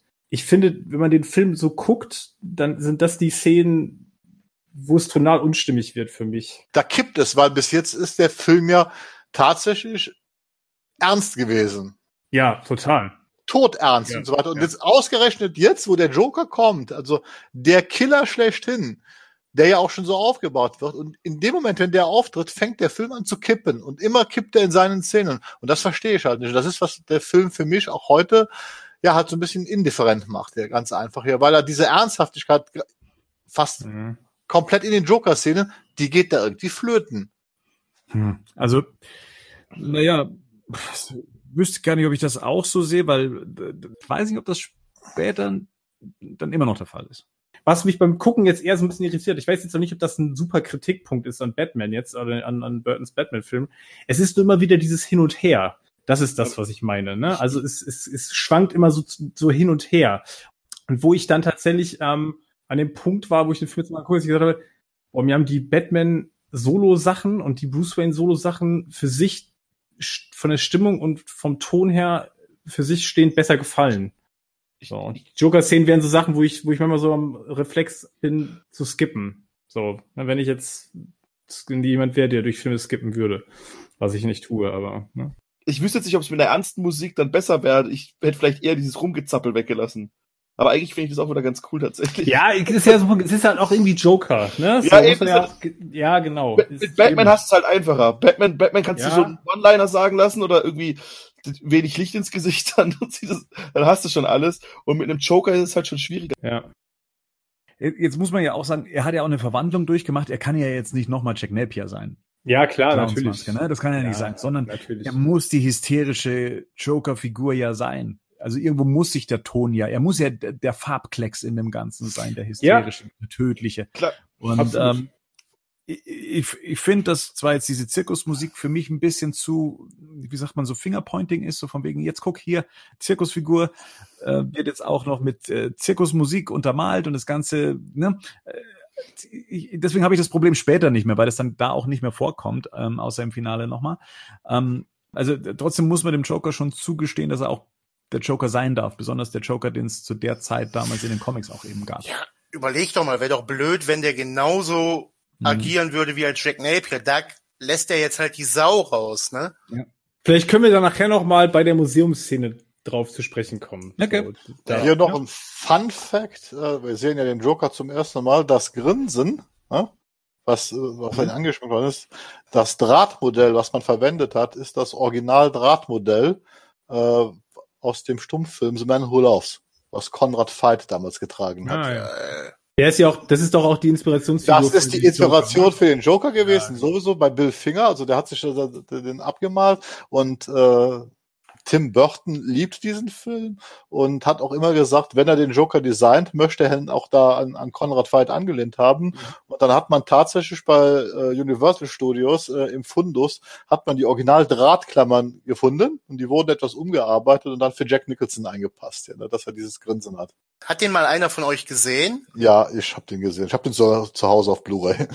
Wie ist der denn? Ist der gut? Ja, damals übrigens als Horrorfilm verkauft worden, ist aber eigentlich ein, ein Melodram nach Victor Hugo. Ähm, äh, man muss auf dieser Art von Filmen stehen. Es ist halt ein Historiendrama äh, äh, mit, mit, mit für damalige Verhältnisse einem besonders entstellten Konrad Veidt. Weil das war halt für die Verhältnisse damals halt einfach unerträglich, ihn da so an, äh, anzuschauen. Und heute langweilig, oder? Nee, doch nicht mal langweilig. Der Film, der, der Film hat schon seine Momente, das muss man schon sagen. Man muss aber, wenn man mit Stummfilmen generell nichts anfangen kann, ne, dann braucht man sich Mhm. das nicht anzugucken. Wenn man natürlich wie ich auch Film, äh, historische Filme mag und so weiter, ist das ein Klassiker, den man auf jeden Fall gesehen haben sollte und vielleicht auch in seiner Sammlung haben sollte. Alles klar. Inzwischen ist es Viertel nach drei im Film ähm, und Bruce Wayne ähm, hängt ab. Und zwar während, äh, während Vicky auch so Probleme hat äh, einzuschlafen, hängt er eben wie eine Fledermaus äh, an so einem, wie nennt man das denn so, an so einem Reck? Reck? Ja, hätte ich jetzt gesagt. Und ähm, ich fand das immer komisch. Also als, als Kind fand ich es komisch, aber gleichzeitig witzig, weil es halt eben diese Ja. Fledermaus-Inszenierung ist, ne? dass die halt eben so an der Decke hängen, äh, nach unten, kopfüber. Und er aber gleichzeitig die Nacht nutzt, ähm, um zu trainieren. Er kann anscheinend nicht schlafen, weil das ja eigentlich die Zeit ist, äh, zu der er wach ist. So habe ich die Szene immer verstanden. Ja. Mhm. Findet ihr das in der Szenenfolge besonders logisch aufgebaut? Im Roman liest sich das tatsächlich so, ähm, als ob er aufsteht. Und ich glaube, das ist wahrscheinlich, da müsste jetzt Bernd gleich mal ins Drehbuch gucken, aber wir wissen natürlich jetzt auch Mhm. nicht, welche Drehbuchversion das ist, die wir da vorliegen haben. Ich glaube, dass die Ursprungsidee war, weil im Roman ist es nämlich so, dass er aufsteht und eigentlich sagt, oder in, ein innerer, die innere Stimme ihm sagt, er hat jetzt andere Sachen zu tun. Und ich glaube tatsächlich, dass er eigentlich als Batman in Einsatz geht. Und dass er danach wieder zurückeilt und sich dann da nämlich auf die Couch legt und da komplett gerädert ist und als sie dann ihn aufweckt. Weil das macht ja so eigentlich überhaupt keinen Sinn. Also, was macht er da? Der tritt er da jetzt drei, drei Stunden und dann legt er sich auf die Couch und schläft und wacht dann irgendwie auf und äh, sieht aus, als wenn er verkatert wäre. Es ergibt für mich so ein bisschen in der Szenenabfolge nicht so viel Sinn in dem Film tatsächlich. Das sieht so ein bisschen auf, wieder so, als wenn da was fehlen würde. Hm. Nö, da fehlt nichts. Tatsächlich ist es genauso hier beschrieben, wie es äh, im Film dann stattfindet, dass er auf der Couch liegt und Mhm. ähm, Vicky sich gerade anzieht und es ist, es wäre noch ein Wecker zu hören gewesen, ja. Weil ich lese euch mal kurz das vor, ja. Das ist nämlich der, der, der Punkt, wo er dann sagt, ähm, er geht jetzt raus, das, äh, aber es gab andere Dinge, um die er sich kümmern musste. Wayne trat ans Fenster heran und starrte in die Nacht. Ne? Und dann ähm, der nächste, dann kommt was mit, ähm, mit Joker, dann wechselt die Szene im Buch. Und als nächstes kommt dann nämlich, wollte Bruce Wayne den ganzen Tag verschlafen. Und warum hatte er das Bett verlassen und sich auf der Couch ausgestreckt? Vicky zog sich an. Es scheint also schon Mittag zu sein, als sie aufwacht und er da auf der Couch liegt. Das, wir sehen ja gar keine Uhrzeit, oder? Als in der nächsten Szene, wo sie aufsteht, sehen wir keine Uhrzeit, oder? Nee, da sehen wir keine. Ja. Und da, so wirkt es für mich so, als wenn die so, okay, der hat jetzt den, ne, sie steht mittags erst auf, er ist dann auf der Couch, Mhm. das ist so ein bisschen, naja, aber wie gesagt, ist jetzt ja im Film tatsächlich auch kein In, in meiner Problem. Drehbuchfassung ist es übrigens so, dass diese gesamte Szenerie, die im Schlafzimmer stattfindet, nicht im Drehbuch vorkommt. Ah, okay. Es wird einfach nur äh, suggeriert, sie hätten die Nacht miteinander verbracht, aber er hätte auf der Couch geschlafen und äh, sie würde sich anziehen. Also da hat man das alles übersprungen. Okay. Batman kuschelt nicht gerne nach dem Sex. er hat auch schon so die nächste, die nächste Angst vor der Verbindlichkeit wahrscheinlich, Genau. oder? Weil er ihr dann Ja, irgendwie dann erstmal sagt, du, du, ich bin jetzt erstmal die nächsten Tage nicht da. Wir werden die Stadt verlassen. Und Alfred, der Depp. Der, der, Der Depp, der deckt ihn nicht. Der deckt ihn nicht. Das hat, das hat Pepper Potts in Iron Man schon besser gemacht. Mit den Mistressen von Iron Man. Die waren besser abgesprochen, jo. Also da würde ich mir von, meinem von meinem Hausbediensteten aber schon erwarten, dass er Mhm. hier, ne, mal eins und eins zusammenzählt und mitdenkt. Also, ja. Kein guter Wingman. Aber echt. Das wäre mit dir nie passiert, Rico. Niemals. So, und da gibt's einen ganz kurzen Ausschnitt ähm, mit eben Alicia, die ihr Apartment betritt und hier auch auf äh, den neuen Jack Napier, also auf den Joker trifft. Und es ist eins der vielen Kostüme, die der Joker im Film trägt. Ne? Hier hat er diese, diese Ja. was, Baskenkappe, ich weiß es nicht, also irgendwie eine Face. Okay. Man merkt, okay, er ist ein, ein, ein, ein, also er ist ja wie ein Künstler in dem Moment, ne? wie ein Lagerfeld in dem Moment. Ähm, jemand, der, wie er sich gibt, wie er da sitzt, wie er sich kleidet, äh, die, die Haltung, die er einnimmt. Also hier ist ja der Joker ja auch so, ein- so ein, äh, als jemand, der gerne Kunst macht. Das ist natürlich eine, eine Inszenierung, die es, glaube ich, auch so in den Comics nicht gab. Oder kann sich jemand an eine Inkarnation erinnern, in der der Joker an, an Kunst interessiert ist? Also jetzt, was weiß ich, von den 70ern oder 60ern. Ich glaube, da gab's Comics, da hat er sich ähm, entfernt mit Kunst beschäftigt. Danach würde mir jetzt auch nichts mehr einfallen, nach dem Film jetzt. Na gut, Alicia ähm, wird ohnmächtig, was der Joker mit einem Schluck von seinem Getränk dann einfach mal so hinnimmt. Und dann sind wir dann eben schon bei den versammelten äh, Köpfen der Unterwelt, die jetzt eben der Joker oder beziehungsweise Jack Napier, der sich ja jetzt hier mit äh, neuen Make-up zeigt, den Laden übernehmen möchte. Äh, das sieht ein bisschen aus wie eine Sparkassenwerbung, wenn er da, wenn man da rauszoomt, wenn man die ganzen Gangster so am Tisch sitzen sieht, oder nicht? Also du meinst so, wir machen das mit den Fähnchen? Ja. Also, Doch, irgendwo schon. Ne? Ja, die, Jung, die, Jungs, die Jungs sehen halt alle schon einfach hart überzeichnet aus, ne? Also Ja. das ist wieder so eine Szene, die ist halt fast schon, das hat fast fast schon was Parodistisches. Das könnte Ja. so aus einem 40er Jahre Comic sein, hier so auch so Will Eisner, der das Spirit und so weiter gemacht hat, hier so mit diesen überzogenen, teilweise Karikaturen, wie man Bösewichte zeichnet und so. Mhm. Und genauso sieht das aus. irgendwie. Absolut, und aber auch die Farbgebung, ne? Ja. Also, die haben alle, das, das habe ich ja vorhin gemeint, so ein bisschen, manchmal, manchmal denkst du dir so, äh, hat sich, haben sich daran, hat sich daran dann Warren Beatty bei Dick Tracy orientiert, weil das so ein bisschen, ja, es hat schon so Szenen, wo du denkst, das passt eher in so einen Dick Tracy Film rein. Ja. Ne? Wobei diese Optik gab es ja auch da, definitiv in den 40er und 50er Jahren in den Batman-Comics. Ne? Also das ist jetzt hier nicht so weit hergeholt. Ne? aber es sind schon alle ihre Stereotypen von. Ja, natürlich. Also vor allem, vor allem auch der Shot, der dann so rückwärts den Tisch zurückfährt und dann so, ne, die Tunnelperspektive zurückgeht und dann sitzen die da alle und denkst dir so, okay, was ist mit denen los? Ey, der eine mit der Ja. Sonnenbrille, ne, alle haben ihre Hüte auf dem Tisch. Der eine hat noch eine dicke Zigarre in der Pfote, Richtig. ne? Der links sieht aus wie Albert Einstein irgendwie, da weißt du auch nicht, was das jetzt hier sein soll. Da fehlt nur noch die Namen, ne? So One-Eye Jack und äh, Ja, genau. Knife Ja, ja. Ninja Joe, Joe oder so Genau, so ein Scheiß. ne? Also das, wenn da hätten jetzt auch so Namensschilder mit solchen typischen Gangsternamen drauf. Fat Tony. Genau, Little Fat Tony, ey, Stifffinger, Stifffinger John, weißt du, ja, das ist halt so, genau, denkst du, ey, was ist da los? Ne? Diese riesen Aschenbecher auf dem Tisch, also das ist schon, das hat schon auch von der ganzen Ausstattung, ist das schon äh, hart an der Grenze.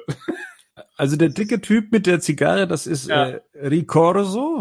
Ja. Und äh, der Typ, der dann eben anschließend dann mit dem Handbuzzer dann eben auch gegrillt wird, das ist Rotelli. Ist Italiener. Rotelli. ja, selbst das ist schon so klischeehaft. Ja. Aber auch ein, auch ein sehr toller Effekt, oder? Wie dem Mann das Gesicht so rot wird. Zeitlos. Aber auch hier sehr konsequentes Vorgehen vom Joker, ne? Also muss man ihm schon lassen. Ja. Äh, Ja, und, und ich meine, daran haben, haben sie sich bei äh, Dark Knight auch orientiert, ne? Ich meine, die Szene ist äh, in Dark Knight nicht vom ganzen Aufbau nicht viel anders. Mhm. Außer dass da Ja. der Zauber, außer dass da der Zaubertrick mit dem Bleistift kommt, aber Ja, im Grundsatz ist es eigentlich dieselbe Szene. So, ne? Stimmt, Ich, ja. ich bringe jetzt die Jungs hier auf, äh, auf meine Seite, indem ich einfach einen von denen abmurkse und dann haben sie Angst. Nur Dieses- ganz ehrlich, dann kommen die Goons rein und spätestens dann muss echt da, da musst du doch echt an dich halten. Also Ja. die kommen da reingerannt, diese Vollidioten. Und dann halten die, dann dieser, dieser Shot, wo sie alle ihre Maschinengewehre quasi da, die aus den 30ern sind, die Maschinengewehre aus den 30er Jahren, dann alle auf den Tisch halten, äh, auf was auch immer die da eigentlich überhaupt zielen. ähm, ja, äh, das ist alles- das sind übrigens Tommy Guns, das ist der Fachausdruck. Tommy, ja genau, Tommy Gun, ja genau. Wie er sich da abschminkt. Der, der hat einfach weiße Farbe an seinem Taschentuch gehabt, oder? Ja, das dachte ich auch. Nein, das ist tatsächlich ein guter Make-up-Trick. Und zwar, dass da nochmal Öl unter dem Make-up ist. Und wenn Ja. man dann mit diesem Tuch drüber geht, dann äh, wird diese Schminke, die praktisch auf der weißen Farbe drauf ist, wird dann abgetragen. Das sieht man dem Film auch an. Das lohnt sich auch. Also man hat wirklich den Eindruck, dass er darunter wieder dieser entstellte weiße Typ ist. Ne? Und ich muss sagen, die Szene, die jetzt folgt, also dieses Gespräch, was er dann eben mit dem, mit dem toten Gangsterboss dann da hat, ne, die eingeleitet wird mit einem tiefen Bass von Danny Elfman, ähm, und er dann dieses, dieses Gespräch mit ihm führt und, und das ist genial. die hat was Perverses, was Ja. völlig Irres und le leicht verstörend irgendwie, ne? Mhm. Auch, du sagst, du erwähnst gerade die Musik von Danny Elfman, die das Ganze so schön unterstreicht. Die ist Mhm. wirklich pervers. Und meine Frau, die den Film ja vor kurzem mit mir gesehen hatte, die hat dann auch gesagt, und du hast das als Kind gesehen? Wie alt warst du nochmal? Ja, ja. Ja, aber heute ist mir auch verweichlicht.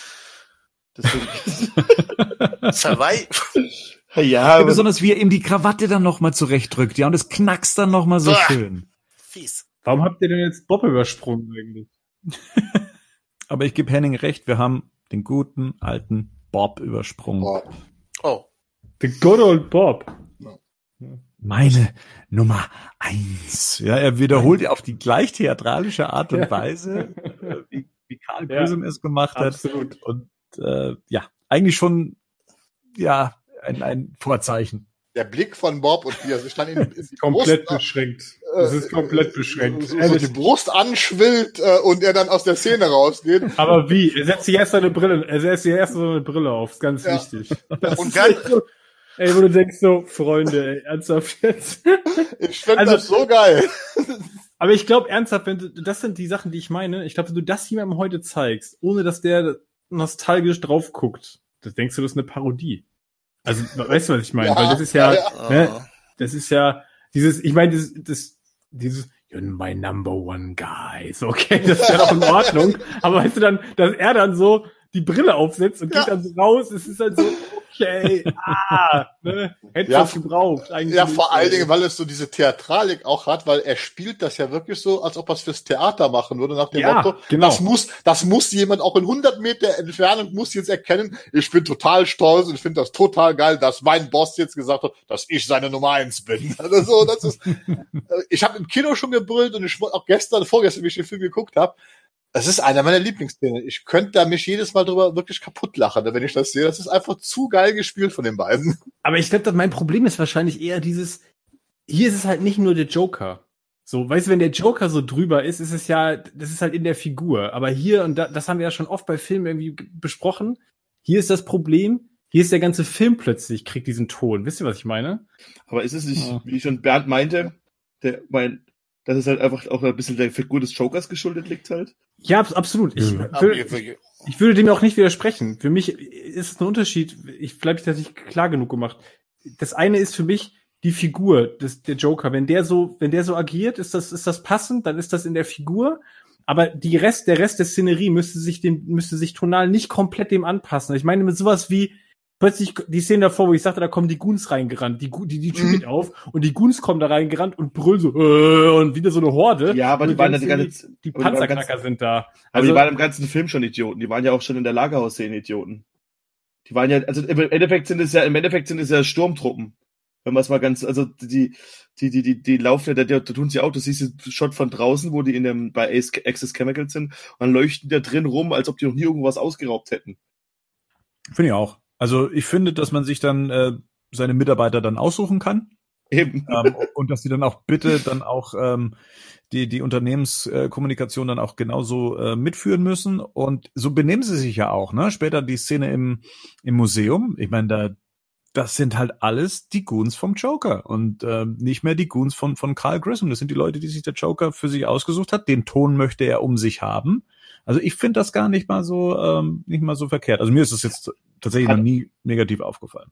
Ja, wie gesagt, wir müssen uns da jetzt auch nicht drauf, dran aufhängen, müssen wir uns gar nicht. Also du bringst dich, du hängst dich jedes Mal dran auf, dann müssen Ja, wir das heißt, dran aufhängen. Ich habe ja vorhin gesagt, äh, es ist, sind die Szenen, wo es halt für mich dann hier und da ein bisschen arg cartoony wird. So, das ist der Ja. Punkt. Ne? Ja. Eben. So, wir verlassen das Szenario und wechseln mal rüber zu Vicky Vale, die dem Braten nicht so ganz traut, ähm, was Bruce Wayne angeht und verfolgt ihn. Der ähm, ist nämlich weiterhin in der Stadt und äh, besucht einen besonderen Ort, an dem er dann äh, Rosen ablegt. In den Comics als Crime Alley dann Mhm. benannt. Und vorher feststellt, dass es über Bruce Wayne faktisch keine Akte gibt. Ne? Das ist vielleicht auch nochmal. Also das, die sind ja kurz noch in der, in der Redaktion. Das ist ja mal ganz interessant. Sie recherchiert auf jeden Fall die Hintergründe zu ihm und stellt fest, äh, die Presse hat auf jeden Fall nicht viel. Was ja auch wiederum beweist, dass er halt kein Playboy ist, weil ansonsten gäbe es ja in der Presse irgendetwas über ihn. Ja, genau. Vielleicht hat einfach Bruce Wayne alle Boulevardzeitungen von Gotham gekauft. Und, und natürlich macht die Szene ähm, ja nicht nur die Figur Bruce Wayne interessant, also im, im Sinne von, an dem Typen ist noch irgendwie was. Also wenn ein Zuschauer die Batman-Geschichte nicht kennt, dann äh, bleibt er natürlich jetzt erstmal drauf und dran Ja. zu fragen, okay, da kommt noch was. Ne? Irgendwas erfahren wir hier noch. So, und jetzt gibt's die große Pressekonferenz, äh, in äh, der sich jetzt auch die Gangsterbosse äh, positionieren. Und um was geht's dann nochmal? Kann mir das nochmal jemand erklären? Die Geschäfte gingen an wen über? An den Ricorso gegen die Geschäfte, also das behauptet er. Ja, und dann kommt der Joker mit seiner Bande da und dann wird der kalt gemacht, der Ricorso. Zu der Szene möchte ich was sagen. Ich habe mir den Film nämlich gestern auch nochmal angeguckt. Da kam mir so im Sinn auch Hennings Worte so, die Szene an sich, die finde ich schön perfide. Aber da ist irgendwie wo eine Unlogik drin. Wenn ich jetzt ähm, mir die, äh, die, die Polizei angucke, den Begleitschutz von Ricorso, da kommen dann ein paar Pantomime an, kreisen die Leute da so ein. Und keiner kommt da auf die Idee, Moment mal. Auch Bruce Wayne handelt da total seltsam, finde ich. Da habe ich mir noch nie so Gedanken drum gemacht. Und wie ich mir das mir die Szene gestern angesehen habe, ich so, nee, das ist irgendwie unlogisch. So gut ich irgendwo auch die Szene, ich mag die Szene auch irgendwo. Aber da ist eine Unlogik drin. Da ist halt so Straßenpantomin wie im Times Square. Da läuft auch ganz Tag Batman rum.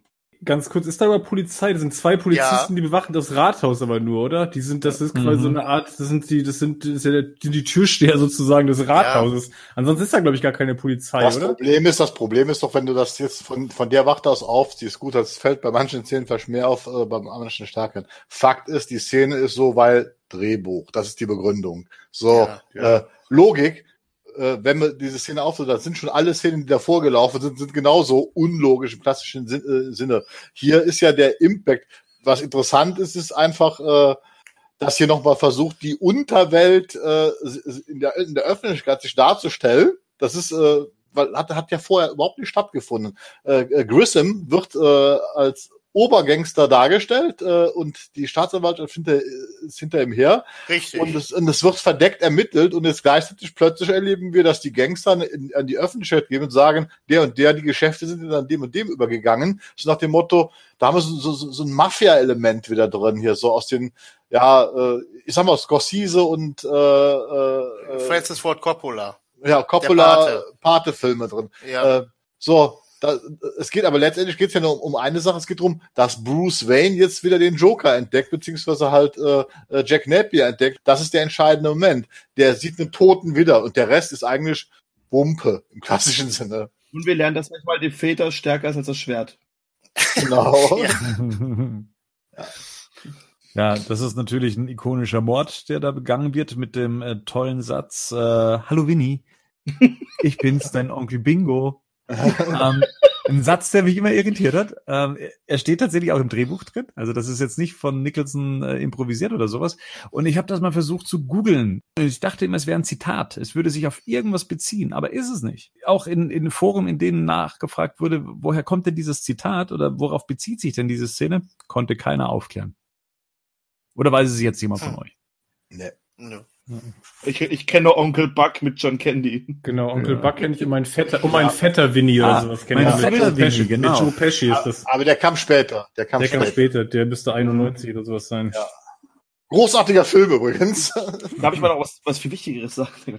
Ähm, ich fand immer diesen, dieses Kostüm von, von Jack Nicholson hier total cool. Und das wäre tatsächlich eine der wenigen Hot Toys Figuren, die ich mir fast mal gekauft hätte. Und das Kostüm wurde doch auch inspiriert von dem Death in the Family, ne? So ähnlich, da gab's, gibt's ein Cover und da hat er auch einen Zylinder an und da hat er noch ein ja, Monokel. Ja. Ne? Ist doch davon Mhm. inspiriert, würde ich sagen. Ist das vorher erschienen?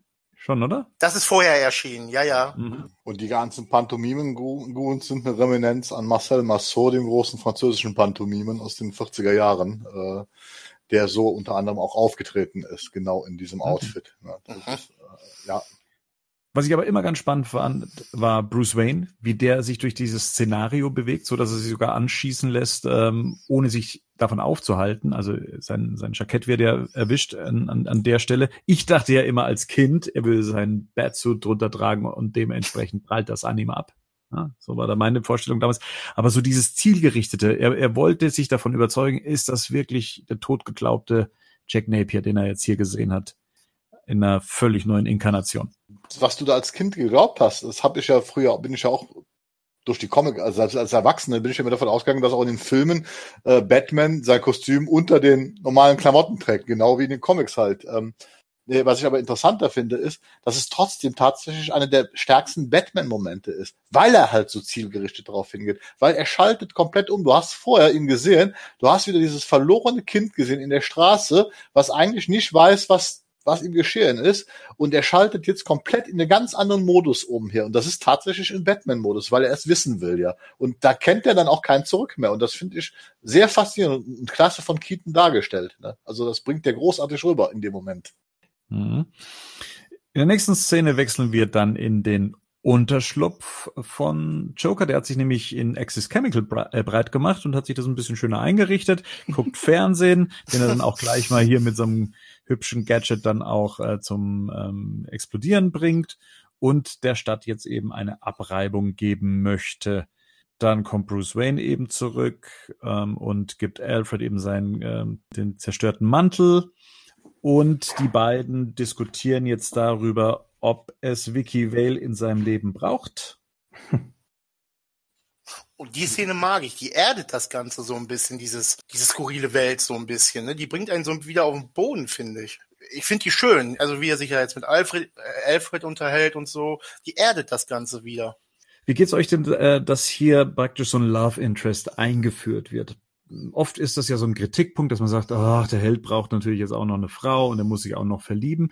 Findet ihr das äh, hier aufgesetzt oder fügt sich das ganz organisch ein? Habt ihr, habt, hattet ihr damit ein Problem, dass, dass äh, Bruce Wayne hier mit einer, mit einer Frau dann auch gleichzeitig noch zu tun bekommt?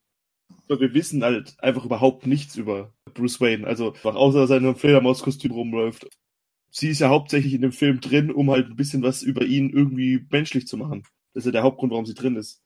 Ja, absolut. Sam Hamm geht sogar ein Stück weiter. Sam Hamm hat ja in seiner Ursprungsvariante, der, in seiner Ursprungsfassung sagt, der ist Vicky Vale das zentrale Element der ganzen Geschichte. Deswegen ähm, ist er so Ja. ein bisschen auch mit der mit der Endfassung nicht so ganz glücklich, wie sie dann äh, da dargestellt wird, weil im Endeffekt sagt er, hat die eigentlich die, die grö- größte Bedeutung ähm, für Bruce Wayne und Batman. Und ich glaube, dass hier auch noch mal ähm, im Film also trotz der, der geringeren Bedeutung, die sie vielleicht jetzt im Film haben mag, ähm, hat sie ja trotzdem hier die Bedeutung, dass sein innerer Konflikt klar wird. So dieses, ja, irgendwie auf der einen Seite will er anscheinend ja oder sehnt er sich anscheinend ja ne, nach einer Beziehung, nach einem normalen, ich sag mal in Anführungsstrichen normalen sozialen Leben.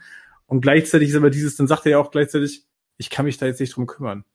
So als ob das so eine Sachangelegenheit wäre, ne? So als wenn jetzt irgendwie sagt, ich kann mich jetzt gerade nicht um die Steuererklärung kümmern, ich habe gerade andere Sachen zu tun. So, ne? Ich kann mich jetzt gerade nicht um Beziehung kümmern, so das geht gerade nicht. Das hat halt einfach keinen Raum gerade. Das ist so, das macht den Konflikt auch einfach greifbar. wenn man die gesamte Szene betrachtet, so bis zum Ende, und ich glaube, das Ende ist da ganz entscheidend für mich persönlich, weil er redet dann plötzlich wieder da über, redet über Napier, ne, und sagt irgendwie, er braucht jetzt alle Informationen und Alfred soll sich da irgendwie mit drum kümmern. Und dann geht Alfred und dann sagt er nochmal zum Schluss, ne, sie ist großartig, oder? Also dieses, äh, äh, im Prinzip ist er, das sind ja seine zwei Welten, in denen er da gerade unterwegs ist äh, zwischen denen er einfach auch permanent schwankt. Also hier innerhalb von, von was ist, wie lang geht die Szene? Zwei Minuten. Ja. Ist er zwischen Ja. genau diesen beiden Welten, ist er so hin und her gerissen. Klar, aber ja, aber ich, da muss man, finde ich, schon ein bisschen was hineininterpretieren. Wenn man es jetzt mal nur als Beispiel nehmen würde, wie ähm, nach dieser Party im Hotel, wo dann Bruce Wayne mit den zwei Models aus dem Hotel, also Batman Begins, aus dem Hotel rausläuft, das er gerade noch kurz gekauft hat, und dann er komplett nass und im Party-Modus und dann halt ihm Rachel entgegenkommt. Da merkt man dann, okay, ihm ist gerade unangenehm und irgendwie ist dann bisschen was Besonderes an der Frau. Da ist halt schon schwierig ein bisschen. Da ist halt, aber wie gesagt, Echt, ich- findest du? ja, schon ein bisschen. Ich weiß, das ist schwierig. Ich kann, man kann halt die ganze Figur nicht greifen halt, ne? Ja, okay, ich weiß, ja, ich verstehe im Vergleich, was du meinst, aber ich, ich finde, das kommt hier total raus, dass er da offensichtlich jemanden gefunden hat, die für ihn gerade irgendwie eine ganz besondere Bedeutung hat. Ich finde, das kommt total raus in dem Film. D- Das ist eine große Lehre einfach. Im Prinzip ist das, im Prinzip ist das Haus und alles, was die von ihm zeigen, das ist für mich so ein bisschen auch sinnbildlich für diese ganze Figur. Also, ne, der ist eigentlich leer.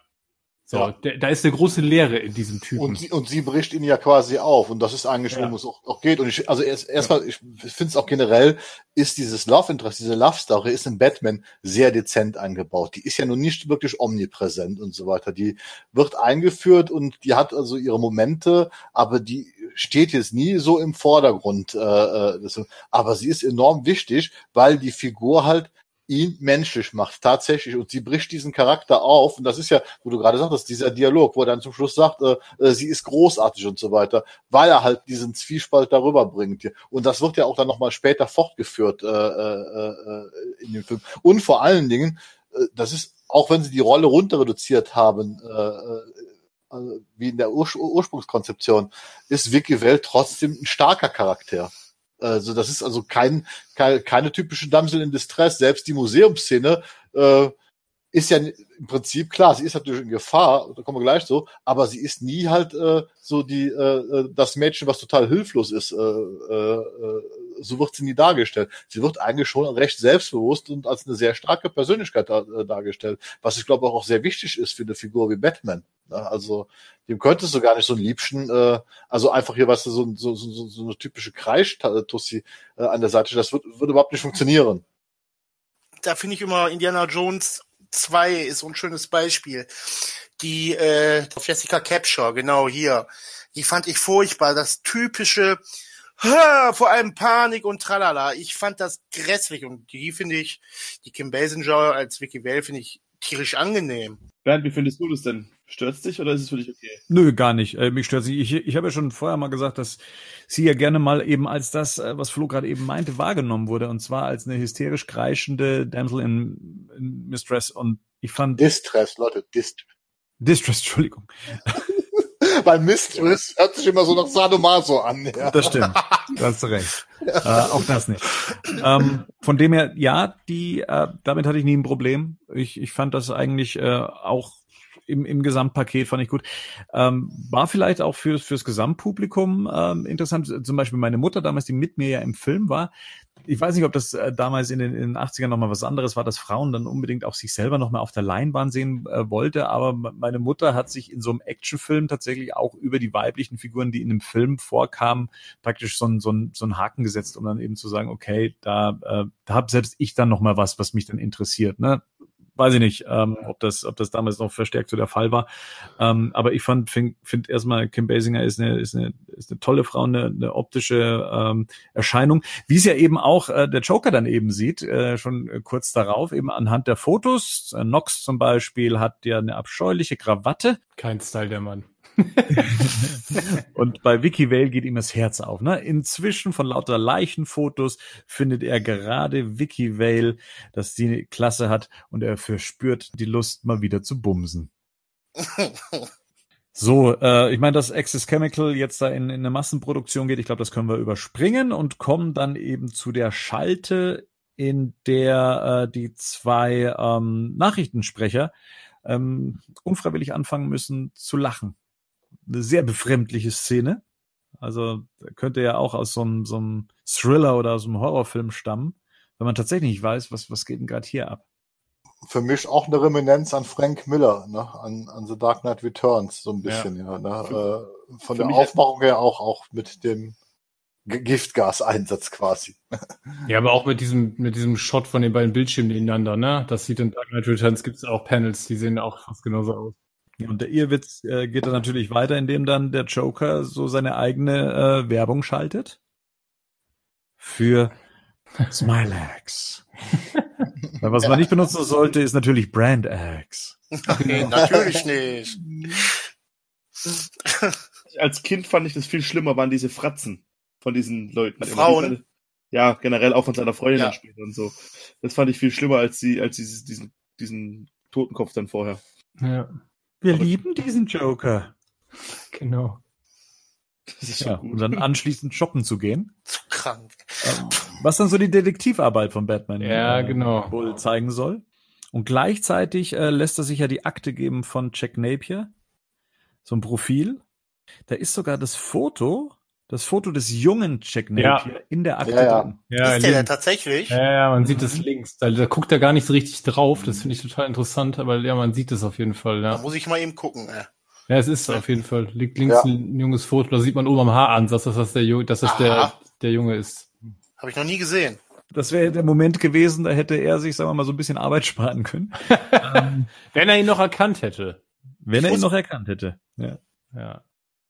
Ich kann mir, also man könnte das halt so verstehen, dass er ihn tatsächlich eher anhand des Satzes überhaupt wiedererkennt, ne? Und vielleicht Mhm. auch gar nicht, vom Gesicht gar nicht vor Augen hat. Wobei man sagen muss, sie haben wirklich einen grandiosen Darsteller gefunden, der einen jungen Jack Napier ähm, Ja. darstellt. Also dieses Grinsen ist schon, ähm, ist schon Mhm. grandios. Und dann haben wir doch ganz ehrlich, Leute, das nächste Ding, die rotierende Zeitung, äh, das ist doch eine Reminiszenz an die 66er-Serie, oder? Findest du? Also ich finde das total. Aber das war doch damals in diesen alten Filmen so, oder? In den alten Filmen wurden doch Zeitungsmeldungen immer so eingeblendet. Ja, natürlich. Also, ich habe da auch das, als ich das letzte Mal wieder gesehen habe, habe ich da auch direkt dran denken müssen. Ne? Das habe ich tatsächlich hier noch nie gesehen. Ich kenne das halt tatsächlich nur so aus den alten Filmen, wenn so Schlagzeilen eingeblendet wurde, dann waren es immer diese, diese eindrehenden Schlagzeilen. äh, Ja, das ist generell, aber die Serie hat das ja auch wiederum übernommen. Das, das, das, das ist ja, was die Serie unter anderem mit parodiert. Die hat ja nicht nur Popkultur parodiert, die hat ja auch einfach die ganze Filmgeschichte parodiert. Und deswegen gibt's in der Serie halt auch diese andere, diese rotierenden Schlagzeilen, was natürlich eine Parodie auf die ganzen 30er, 40er Jahre ist. Da wurde ja immer eine Zeitung, wie Bahn schon sagte, eine rotierende Zeitung mit der Schlagzeile ins, Bild. Äh, Also ich kann mir jetzt ehrlich gesagt nicht vorstellen, dass es ein Zufall ist hier. Das kann ich mir nicht vorstellen. Nee, also ich, ich, es ist halt ein Stilmittel, aber ich glaube nicht, dass sich das jetzt irgendwie an der 60er-Jahre-Serie orientiert, weil da kann ich mich ehrlich gesagt auch gar nicht jetzt an irgendwelche großen, bis auf dieses Logo, was dann zwischendurch immer wieder kam, aber jetzt doch nicht eine, eine eindrehende Zeitung, oder? Oder wann, wann, wann kommt das in der, in der 60er-Jahre-Serie vor? Oder wo siehst du da die, äh, die, die eine Ähnlichkeit oder die, die, die Huldigung an die, an die 60er-Jahre-Serie? Ja, das mit dem Logo sehe ich schon so. Ja. Also klar, man, ne? Also ich war so meine erste Assoziation. Gleichzeitig Und auch, dem- auch, die- auch diese Lautschriften die werden auch teilweise so eingedreht. Also statt mit dem, mit dem, mit dem Musik, mit dem Musikjingle dazu noch, aber ja. War meine Assoziation vielleicht. Mhm. Und dann sehen wir dann eben schon die Auswirkungen, dass dann die Moderatoren eher dann äh, da sitzen Total genial. Akne-Anfall bekommen. Ja. Die zweite Pubertät. Und ungewaschen vor allem. ja. Sehr witzig. Ja, und ein, eine der wenigen, wenigen Momente, wo man in dem Film sieht, dass Zeit vergeht. Okay, jetzt müssen zumindest, ja, ich sag mal, eine Woche vergangen sein, ne? Weil ansonsten könnten die ja nicht so aussehen, ne? Ja. Also ja, wir, wir machen auf jeden Fall einen Zeitsprung. Ja, einen kleinen, ja. So viel Zeit muss ja da gar nicht vergehen, wenn der halt, wenn die Pickel abgedeckt werden, dann hast du halt dann also vor der Kamera, oder? Oder? Na gut, so gut kannst du solche Pickel nicht abdecken. Nee, nee, nee, nee, ich wollte gerade sagen. Die müssen sich erst entwickeln, bis du solche Brummer bekommst. Also Und auch da die Haare und-. Und die Haare sehen ja nun auch aus, also äh, da, Und so eine Headline muss ja auch erstmal geschrieben werden für so eine Zeitung. Deswegen, also da, ein Tag ist da schon Dauert. mindestens ähm, ja mal vorbeigegangen. Aber okay, ja, wobei wir uns- mehrere Ausgaben pro Tag haben, ne? Mhm. Also wir kommen hinterher nochmal nach dem Das Motto, stimmt. wenn ich dir das rüberbringe, kriegst du noch in die Abendausgabe. Wir haben ja hier. Zeitungen, die mehr als einmal am Tag veröffentlichen. Etwas, was ausgestorben ist seit dem Ja. Internet. Ne? Also Ja. das war bis in den acht. Da kann ich mich noch dran erinnern. In Köln konntest du hier äh, äh, gab es teilweise den Express immer noch hier, den Kölner Express in der, in der Abendausgabe. Konnte man sich kaufen hier. Ne? Ein, Aber haben wir ist- vorher ist die Late City Edition. ja, sehe Ja. ich gerade. Haben wir vorher eigentlich bei der, in der, Zeit, auf der Zeitung steht 14. November, ne? Freitag, Mhm. 14. November. Haben wir äh, vorher bei der TV-Sendung, ist da ein Datum oder sowas zu sehen? Nee, ne? Bei der, bei den News äh, kriegt man auch kein Datum im Hintergrund, ne? Man weiß nicht, Nope. welches Datum das ist. Mhm. Mhm. Nee. Die fangen direkt mit der ersten Ja. Newsmeldung an.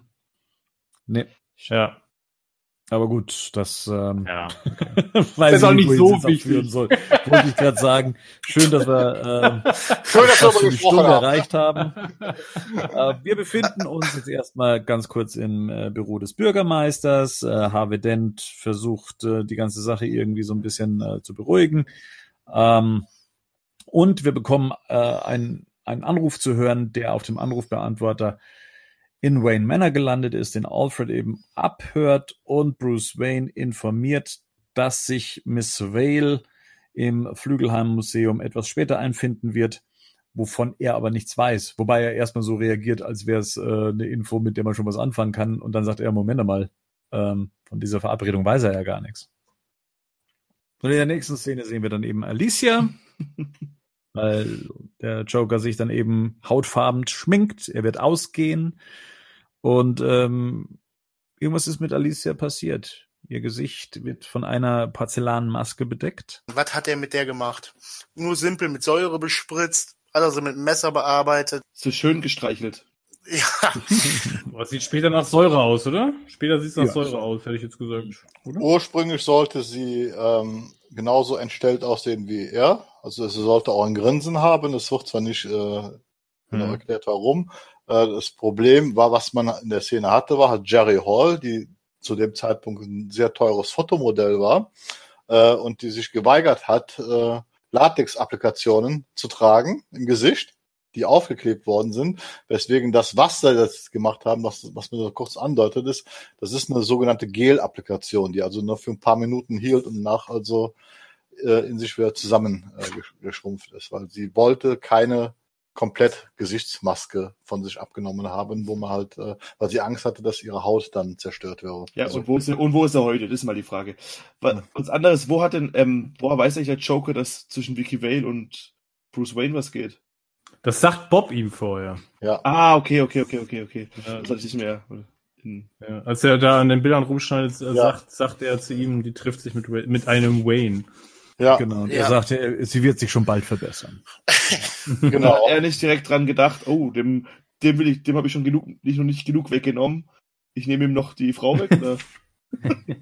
also, Ist eigentlich auch interessant, ne, wenn man sich jetzt überlegt, ja gut, wahrscheinlich hat Jack als Junger so viele Leute überfallen und scheint so viele Leute erschossen, dass er sich den Namen nicht mehr merkt. naja, Ja, wie viel ja. waren davon die reichsten Milliardäre der Stadt? Aber klar, gut. Ja, Das ist, ja fangen wir damit gar nicht erst an. Okay, Er, doch, er, er weiß es ja nicht. Er, er weiß es ja tatsächlich nicht. Ne? Er, ist- er ist jetzt auch Ja. überrascht, wenn das zum Schluss äh, äh, ihm eröffnet wird. Äh, guckt er ja quasi genauso dämlich. Ne? So, äh, äh. ja, Ja gut, wobei er da ja gar nicht weiß. Also ich meine, der sagt ja ihm nur, du hast meine Eltern erschossen am Ende. Da könnte ja Jack denken so, ja okay, äh, welche waren jetzt deine? also das war ja gerade, das ist ja so eine Frage. Hat er das öfter gemacht? Und wie alt war der eigentlich überhaupt?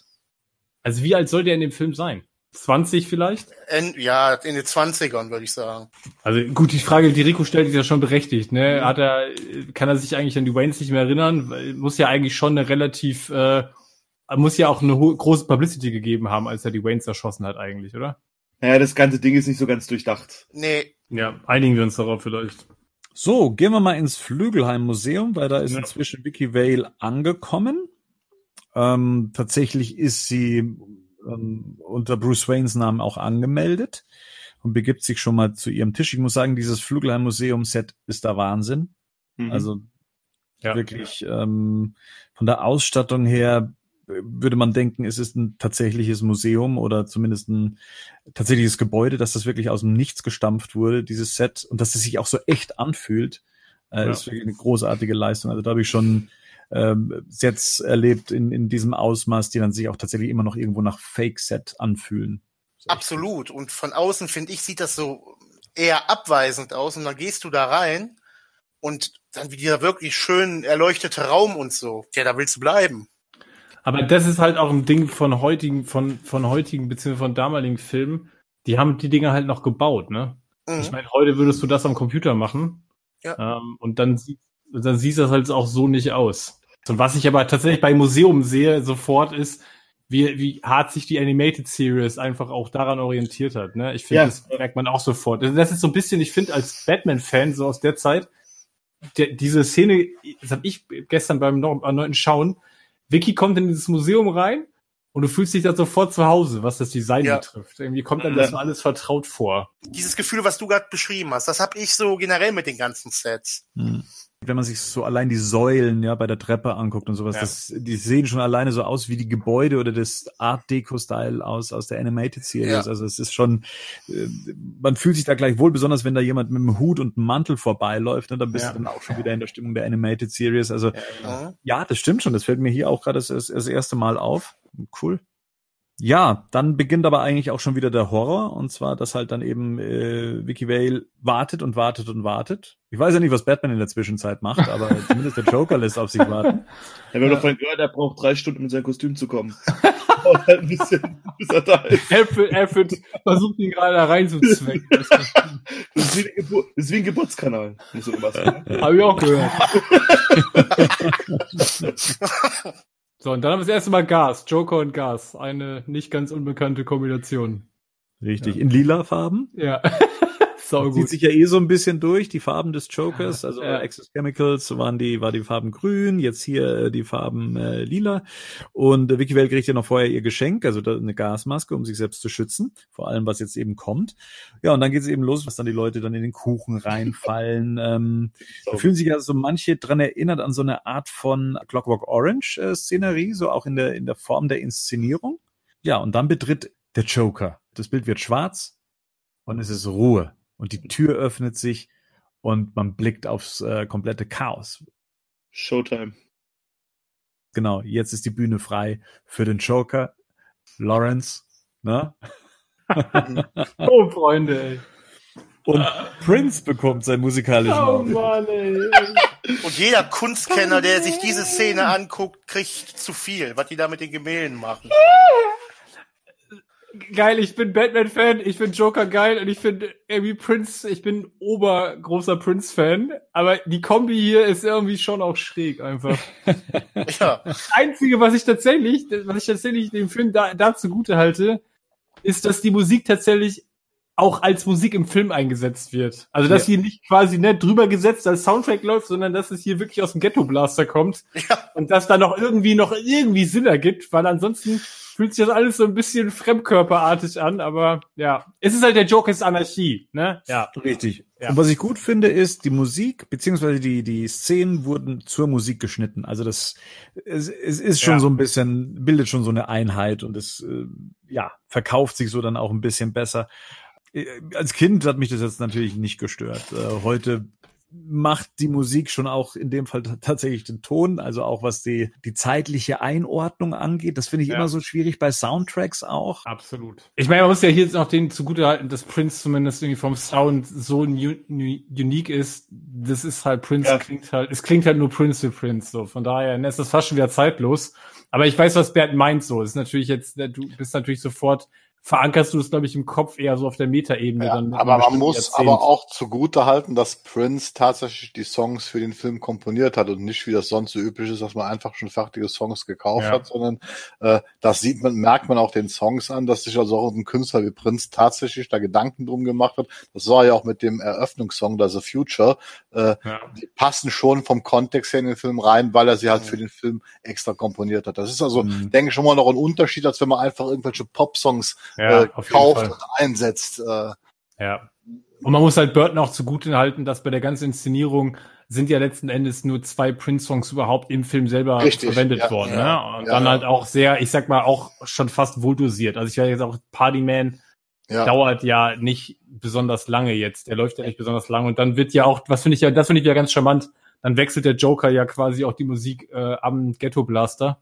Ja. Ähm, Ja, zu einem passenderen, zu einem passenderen Song für das Ambiente.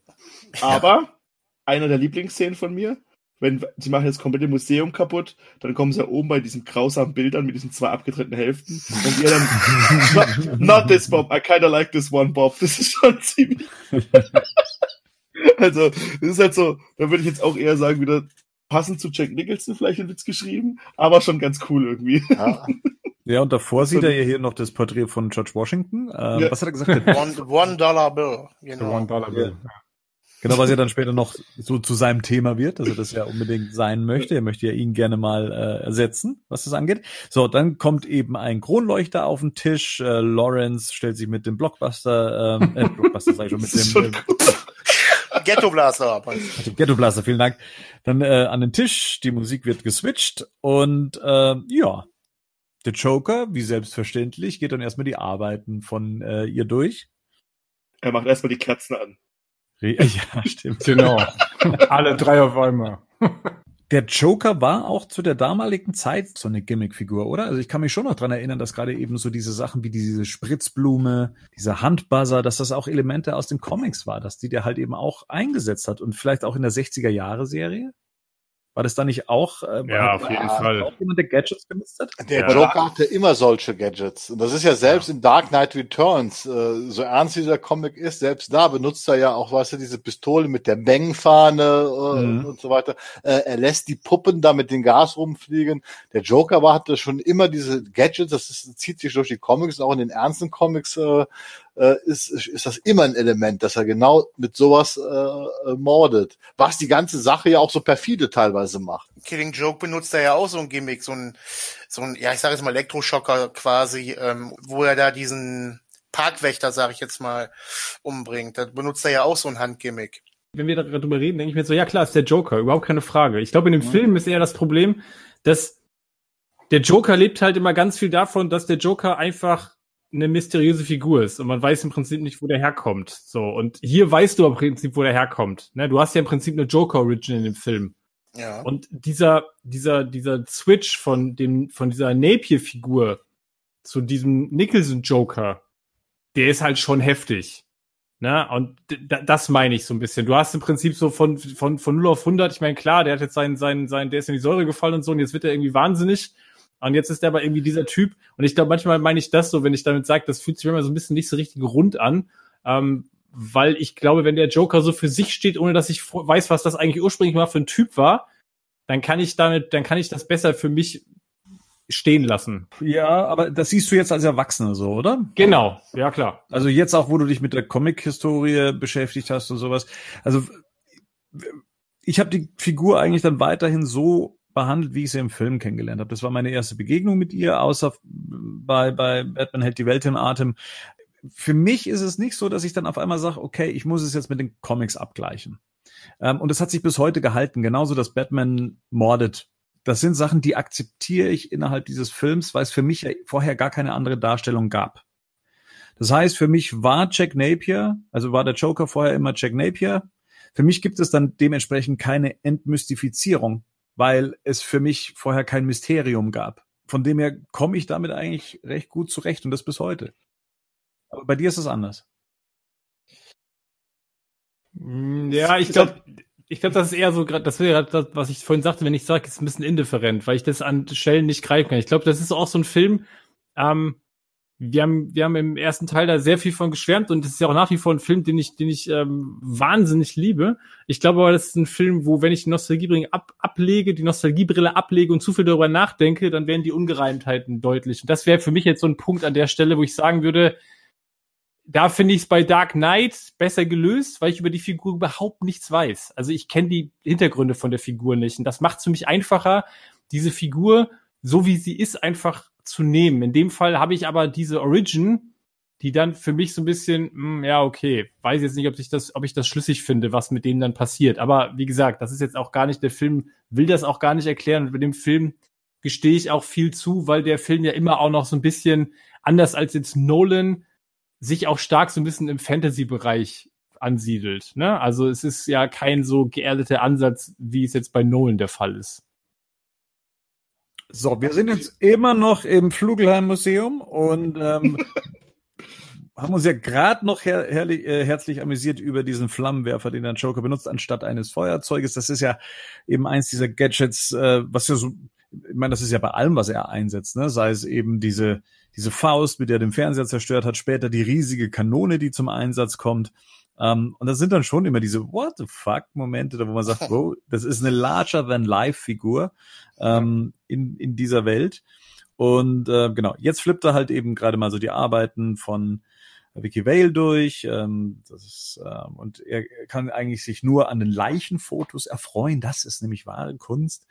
Und ähm, genau, dann äh, möchte er eben, äh, äh, offenbart er seinen Plan, und zwar er hätte ja gerne sein Gesicht auf der 1-Dollar-Note eben zu sehen. Und ähm, ja, demonstriert das dann eben auch anhand äh, von Alicia. Ähm, ich habe das gerade eben übrigens am, im Drehbuch nachgelesen. Ähm, wenn sie ihre Maske abnimmt, ähm, hätte man sie gar nicht sehen sollen, sondern man hätte nur eine Hälfte von ihr gesehen und die andere ja. Hälfte hätte man sich denken können, was mit ihr passiert ist. Ähm, und Vicky hätte halt sehr schockiert darauf reagiert, wie es auch war. Im Film selber hat man es äh, dann konkret gezeigt. Ähm, ich muss zugeben, ich hätte es mir schlimmer vorgestellt was mit ihr passiert ist. Das klingt jetzt ein bisschen pervers, aber ich habe mir immer gedacht, ja, das ist ja jetzt nicht ein, ist ja jetzt kein kein komplett verätztes Gesicht oder sowas, sondern es ist ja tatsächlich blöd gesagt ja. etwas etwas fast schon kunstvoll äh, hintrapiertes. Deswegen konnte ich so die, die schockierte Reaktion drauf nicht ganz äh, nachvollziehen. Auch wenn es natürlich grausig ist, was er da gemacht hat, natürlich. Nee, aber aber bin ich bei dir. Bin ich bei dir. Ich war da damals und auch bin auch jetzt immer noch davon enttäuscht von der Szene. Dann wäre die Variante mit dem Drehbuch, dass man gar nichts gesehen hätte, finde ich sogar die bessere Variante gewesen. Wenn man sich hätte vorstellen müssen. Aber ja. so bekommt man jetzt konkret was äh, gezeigt und damit geht ja in dem Moment die Fantasie flöten, die man dann entwickeln könnte. Und deswegen war ich da auch sehr enttäuscht von, weil es sieht nicht so grausam aus. Wie du schon sagtest, es sieht fast kunstvoll aus die Misshandlungen haben sich ja nicht nur aufs Gesicht, sondern auch auf den kompletten, auf die Psyche halt ausgewirkt von ihr. Ja, absolut. Ich meine, sie ist ihm ja immer noch hörig, das muss man ja auch sagen, ne? Weil sie ja auch äh, in der Szene vorher, wenn sie vorm Spiegel stehen, ja auch sagt, ähm, ich dachte, ich bin mit dabei, wenn du die, äh, die was war das, die Bilder optimierst verschönerst, oder, ähm, verschönerst, so. genau.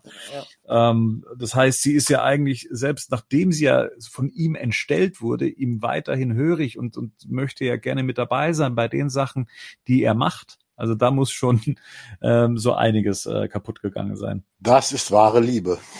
Mhm. Ähm, genau, sie, äh, Vicky Vale steht dann auch ganz schockiert auf eben und äh, sagt, ähm, sie sind verrückt. Der Joker sagt, ach, ich dachte, ich sei Fisch. Ich habe das nie verstanden. Ja, heute verstehe ich es, aber damals als Kind habe ich es nie verstanden, was, äh, was das was das bedeuten soll.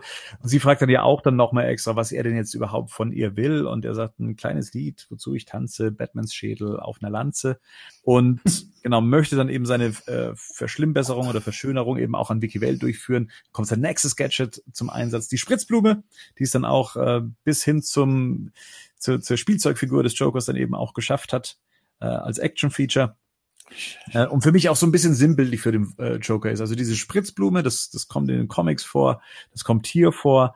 Ähm, ich finde, hier wird ja noch mal kurz gezeigt, was der Joker eigentlich will. So, weil in dem Film hat der Joker ja auch irgendwie einen Plan. Ne? So, der sieht sich jetzt ja so als die neue, als die neue Avantgarde. So, ne? Ich will jetzt hier irgendwie mit Kunst und deswegen ist er ja mit diesem ganzen künstlerischen ähm, verbunden, weil er auch sagt, ich will meinen Kopf auf der 1-Dollar-Note, ich will jetzt hier eigentlich die Strukturen irgendwie reformieren und ich will eigentlich an den Normen rütteln, auch dieses, ich experimentiere jetzt quasi mit, mit, ähm, mit Alicia, weil ich irgendwie so eine neue, eine neue Ästhetik schaffen will. Das finde ich mhm. eigentlich ja einen total spannenden Ansatz. So dieses, ich will eigentlich, dass so wie Leute so, dass ich die Norm werde, ne? so dass Leute, die so aussehen wie ich, so sollen jetzt alle aussehen, weil er spritzt ja Vicky auch bewusst, er will die ja eigentlich treffen, ne? Oder? Gehe ich davon aus. Er will ja, ja, klar. ja, klar. Genau. Ja. Um dann praktisch jetzt dafür zu sorgen, dass alle irgendwie so aussehen und dass das jetzt die neue wahre Schönheit sein soll.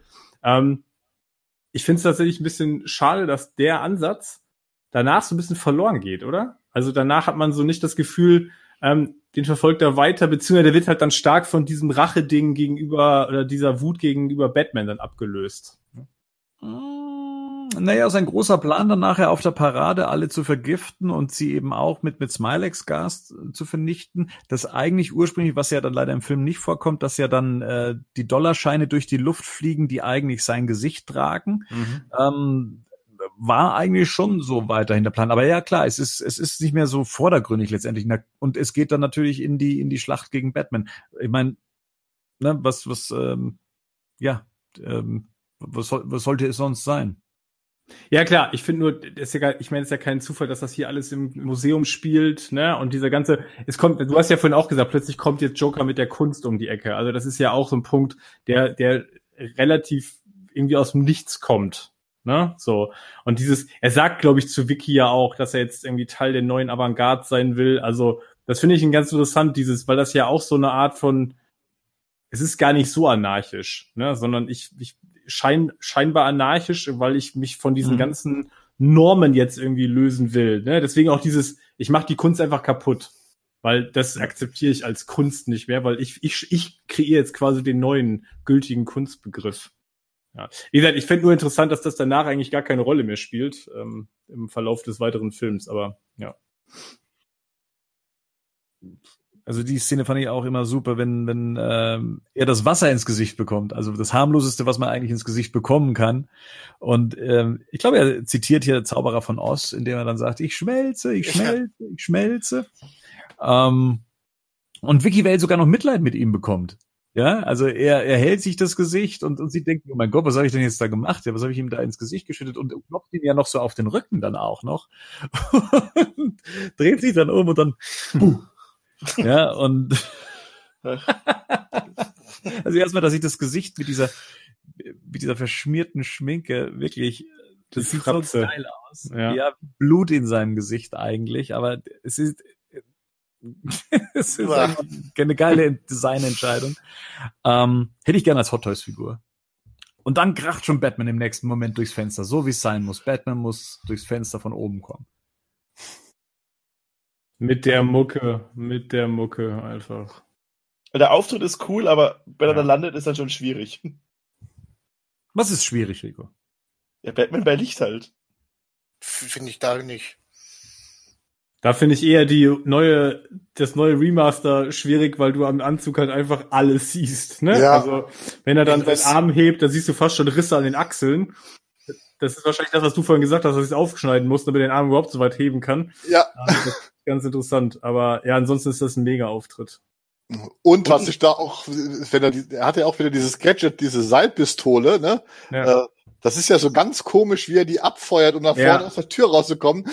Da frage ich mich bis heute so ganz genau, was er da jetzt eigentlich macht, weil das sieht im, im ersten Moment so aus, als ob er erst quer Verankerungen schießt und dann das Ja, Ding ja. dreht und dann nach vorne, ne? Oder so ähnlich. Also ich, so wie er sie hält, vom Winkel her, Mhm. ist es ein bisschen seltsam, weil so könntest du dich nicht direkt an dem, du müsstest eigentlich umgreifen. Sonst könntest Ja, genau. du, so wie er sich abseilt, könntest du nicht dran gehen. Aber ja, okay. egal.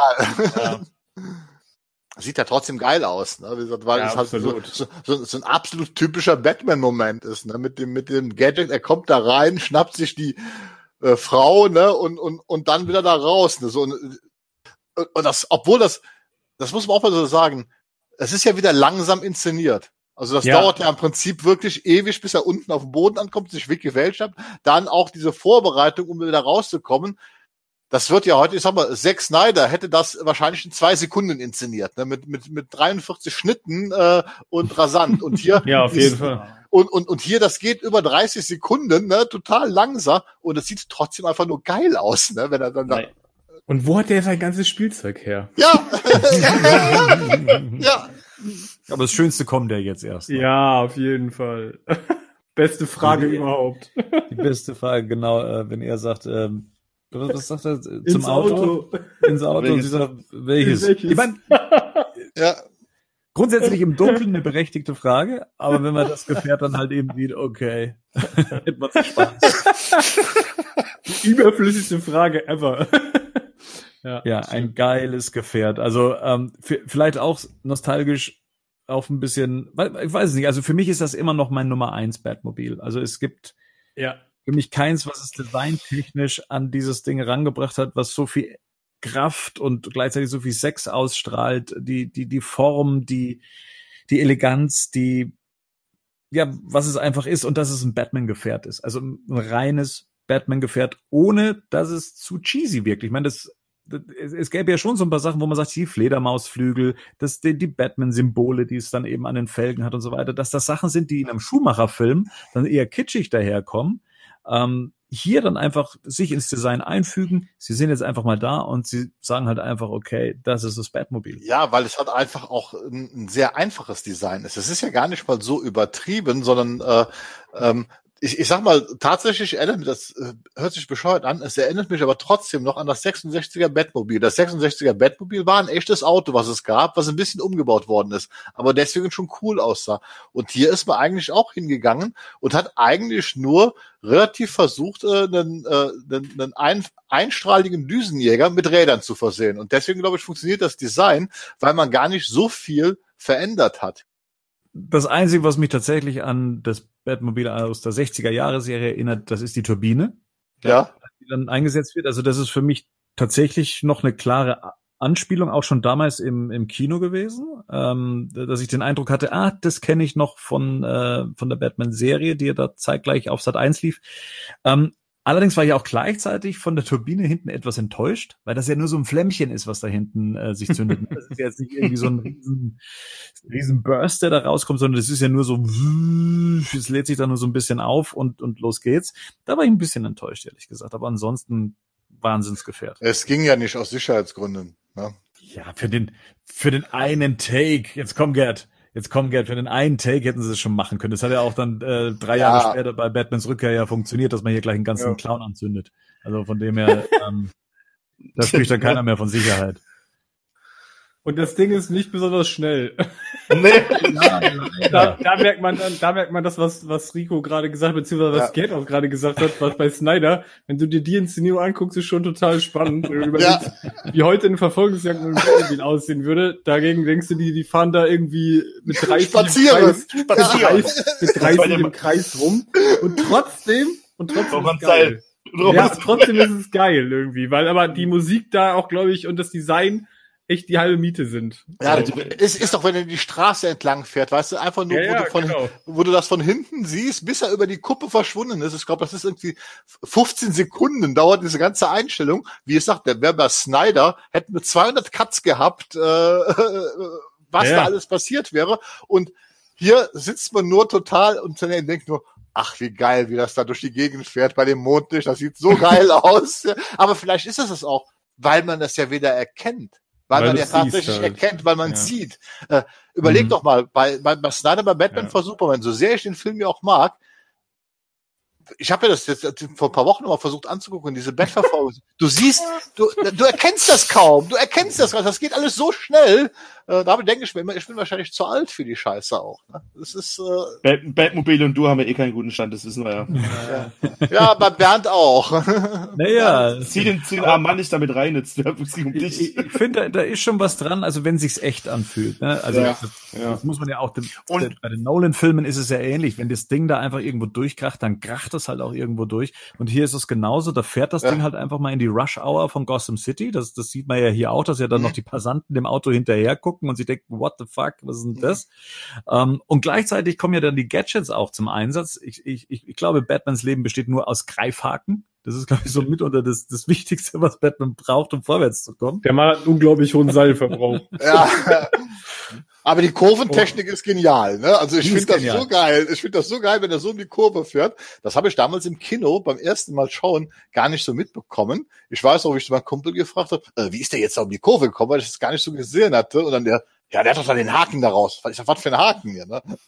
Wenn man das Spiel damals, ich hatte das für ein Amstrad CPC 464 von Ocean, das Spiel. Und ja. der Batmobile Level war genauso aufgebaut, dass man sich dann äh, mit dem Greifhaken dann äh, ja in die in die nächste Straße dann reingeworfen. Ich hatte es auf dem Amiga 500 und äh, ja. hab da geflucht, weil du hattest da nur so damals schon. Ja, du hattest, du hattest nur, da leuchtete nur ganz kurz auf dem Bildschirm dieses Zeichen auf, dass du den Knopf drücken musstest, um diesen, diesen Haken da zu schmeißen. Und da war es auch schon vorbei, ne, wenn, wenn, wenn er nicht sofort reagiert hat. Das heißt, es hat mit dem Alter gar nichts zu tun. Du konntest es noch nie. Sag mal, jetzt, wenn wir gerade dabei sind, gab es das Spielzeug, dass man da diesen Boden unten rausfahren konnte? Ja, dass es sich drehen kann. Das ist ja, glaube ich, im zweiten Teil so, dass es auf der Stelle sich drehen kann. Ach so, Also ja. wie so ein, gab es als Spielzeug, weil ich hatte es als ferngesteuertes Auto. Ich, das war aber ein Cabrio, ich hatte ein Cabrio, genau. Das war genau das Batmobile, aber als Cabrio. Jetzt erinnere ich mich.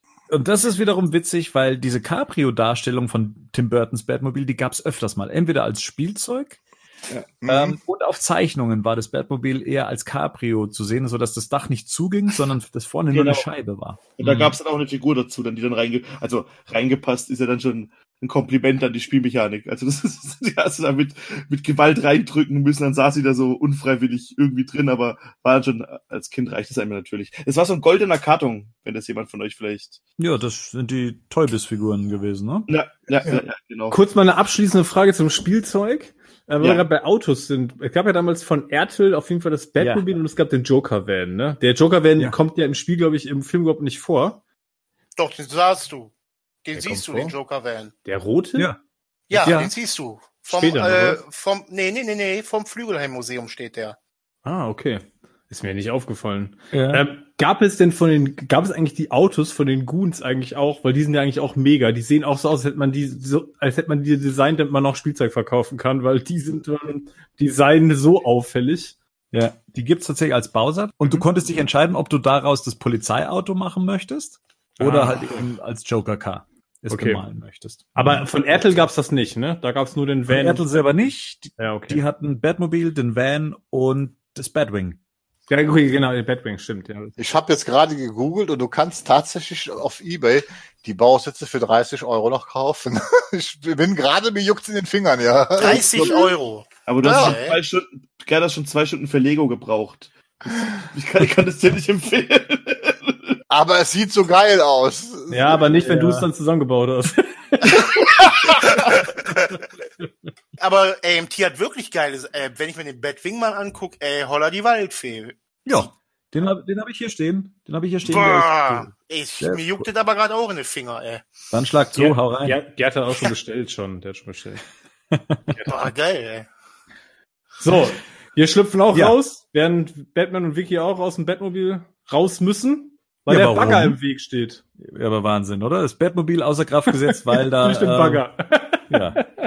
Das ist auch ein Element. Gibt's das heute eigentlich noch im Film? Das hatten wir früher, das, das ist, das in den 80ern war das ein echt beliebtes Element. Verfolgungsjagden und es fährt entweder ein LKW in den Weg oder irgendeine so eine Baumaschine und du musst äh, entweder die andere Fährte nehmen oder hier, du musst die Verfolgungsjagd abbrechen. Das ist eigentlich total lustig. Wie sagte Gerd vorhin? Drehbuch. Ja, Drehbuch. ja, weil, weil Drehbuch. Apro Auto, bei Snyder wäre jetzt durch den Bagger durchgefahren, oder? Hätte Genau. den, durch, hätte Ja, einfach, genau. hätte einfach ein Loch reingeschossen.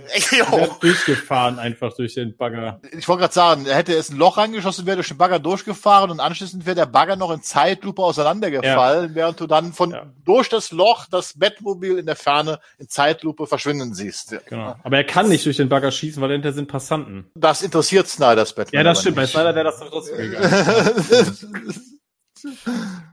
gegangen. Herrlich.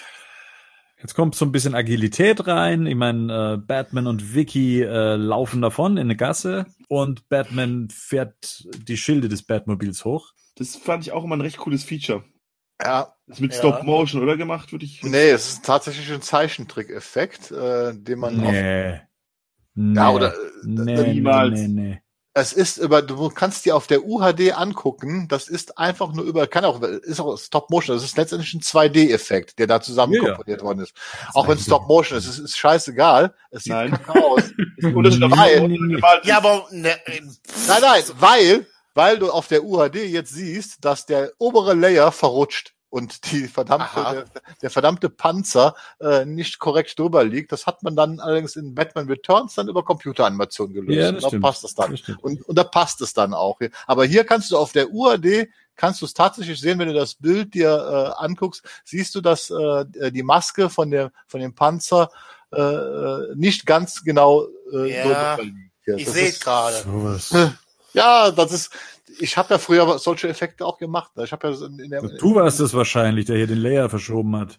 Nee, Das Gerd hat am Anfang den Batman gezeichnet auf dem Dach. genau. Ja. Den hat er gemacht. Und Und jetzt will er es wieder gut machen mit seinem Ertel-Modell oder mit seinem, mit seinem äh, Nee, nee, nee, Nee, so ein. Scheiß, so ein Scheiß fällt mir ein. Und aber, wie gesagt, das, das ist ja, was ich sage, 89 war so, so, so, so ein Zwischenjahr. Es wurde schon mit, auch man hat damals schon überlegt, bei Batman äh, Computer einzusetzen, ist aber davon abgegangen, weil es auch zu teuer war. Bei Batman Returns hat man dann tatsächlich diese paar Effekte, die man bei Batman noch so klassisch gemacht hat, wie jetzt Stop Motion oder Zeichentrick, hat man dann bei Batman Returns tatsächlich dann als CGI schon gelöst. Ne? Aber jetzt mal ehrlich, findet ihr das nicht irgendwie charmant? Also, wie das so aussieht. Also, ich, ich, ich würde jetzt nie hier sitzen und sagen, der sieht scheiße aus. Würde ich nie machen. Auch wenn ich jetzt an Empire Strikes Back oder so zurückdenke. Da sah der jetzt auch nicht so ähm, mega geil aus. Ja.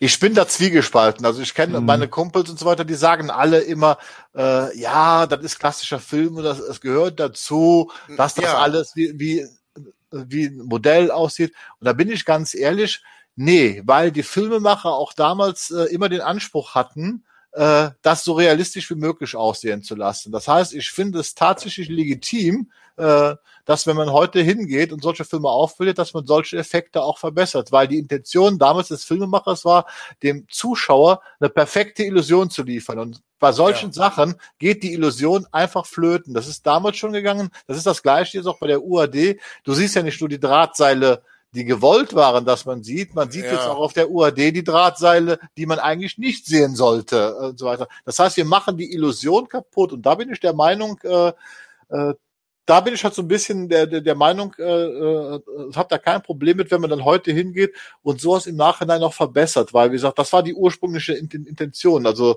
Nostalgiegedanke hin oder her, die Intention des Filmemachers war es, eine perfekte Illusion zu liefern. George Lucas gefällt das. äh, Ja. Ne, aber geht mir, geht mir ähnlich. Also ich sagte auch, dass die stechen halt besonders hervor, die Effekte. Und das war damals eigentlich schon, als der Film rauskam, glaube ich, nicht Ver mehr so ganz veraltet, die ja, Art. ja. ja. Aber unabhängig davon, dass das jetzt eine weitläufige Diskussion werden könnte, ich Ja, kann das total verstehen. Ich glaube, die Schwierigkeit ist tatsächlich immer dann, wenn man, das ist so ein bisschen die Buchse der Pandora, ne? Wenn Ja. man das einmal macht, so ist die Frage, wo stoppst du das halt? Ne? Stoppen ist das richtige Stichwort, weil wir werden jetzt wieder eine kleine Pause einlegen und hören uns dann wieder im dritten Teil. Bis dahin, gute Nacht.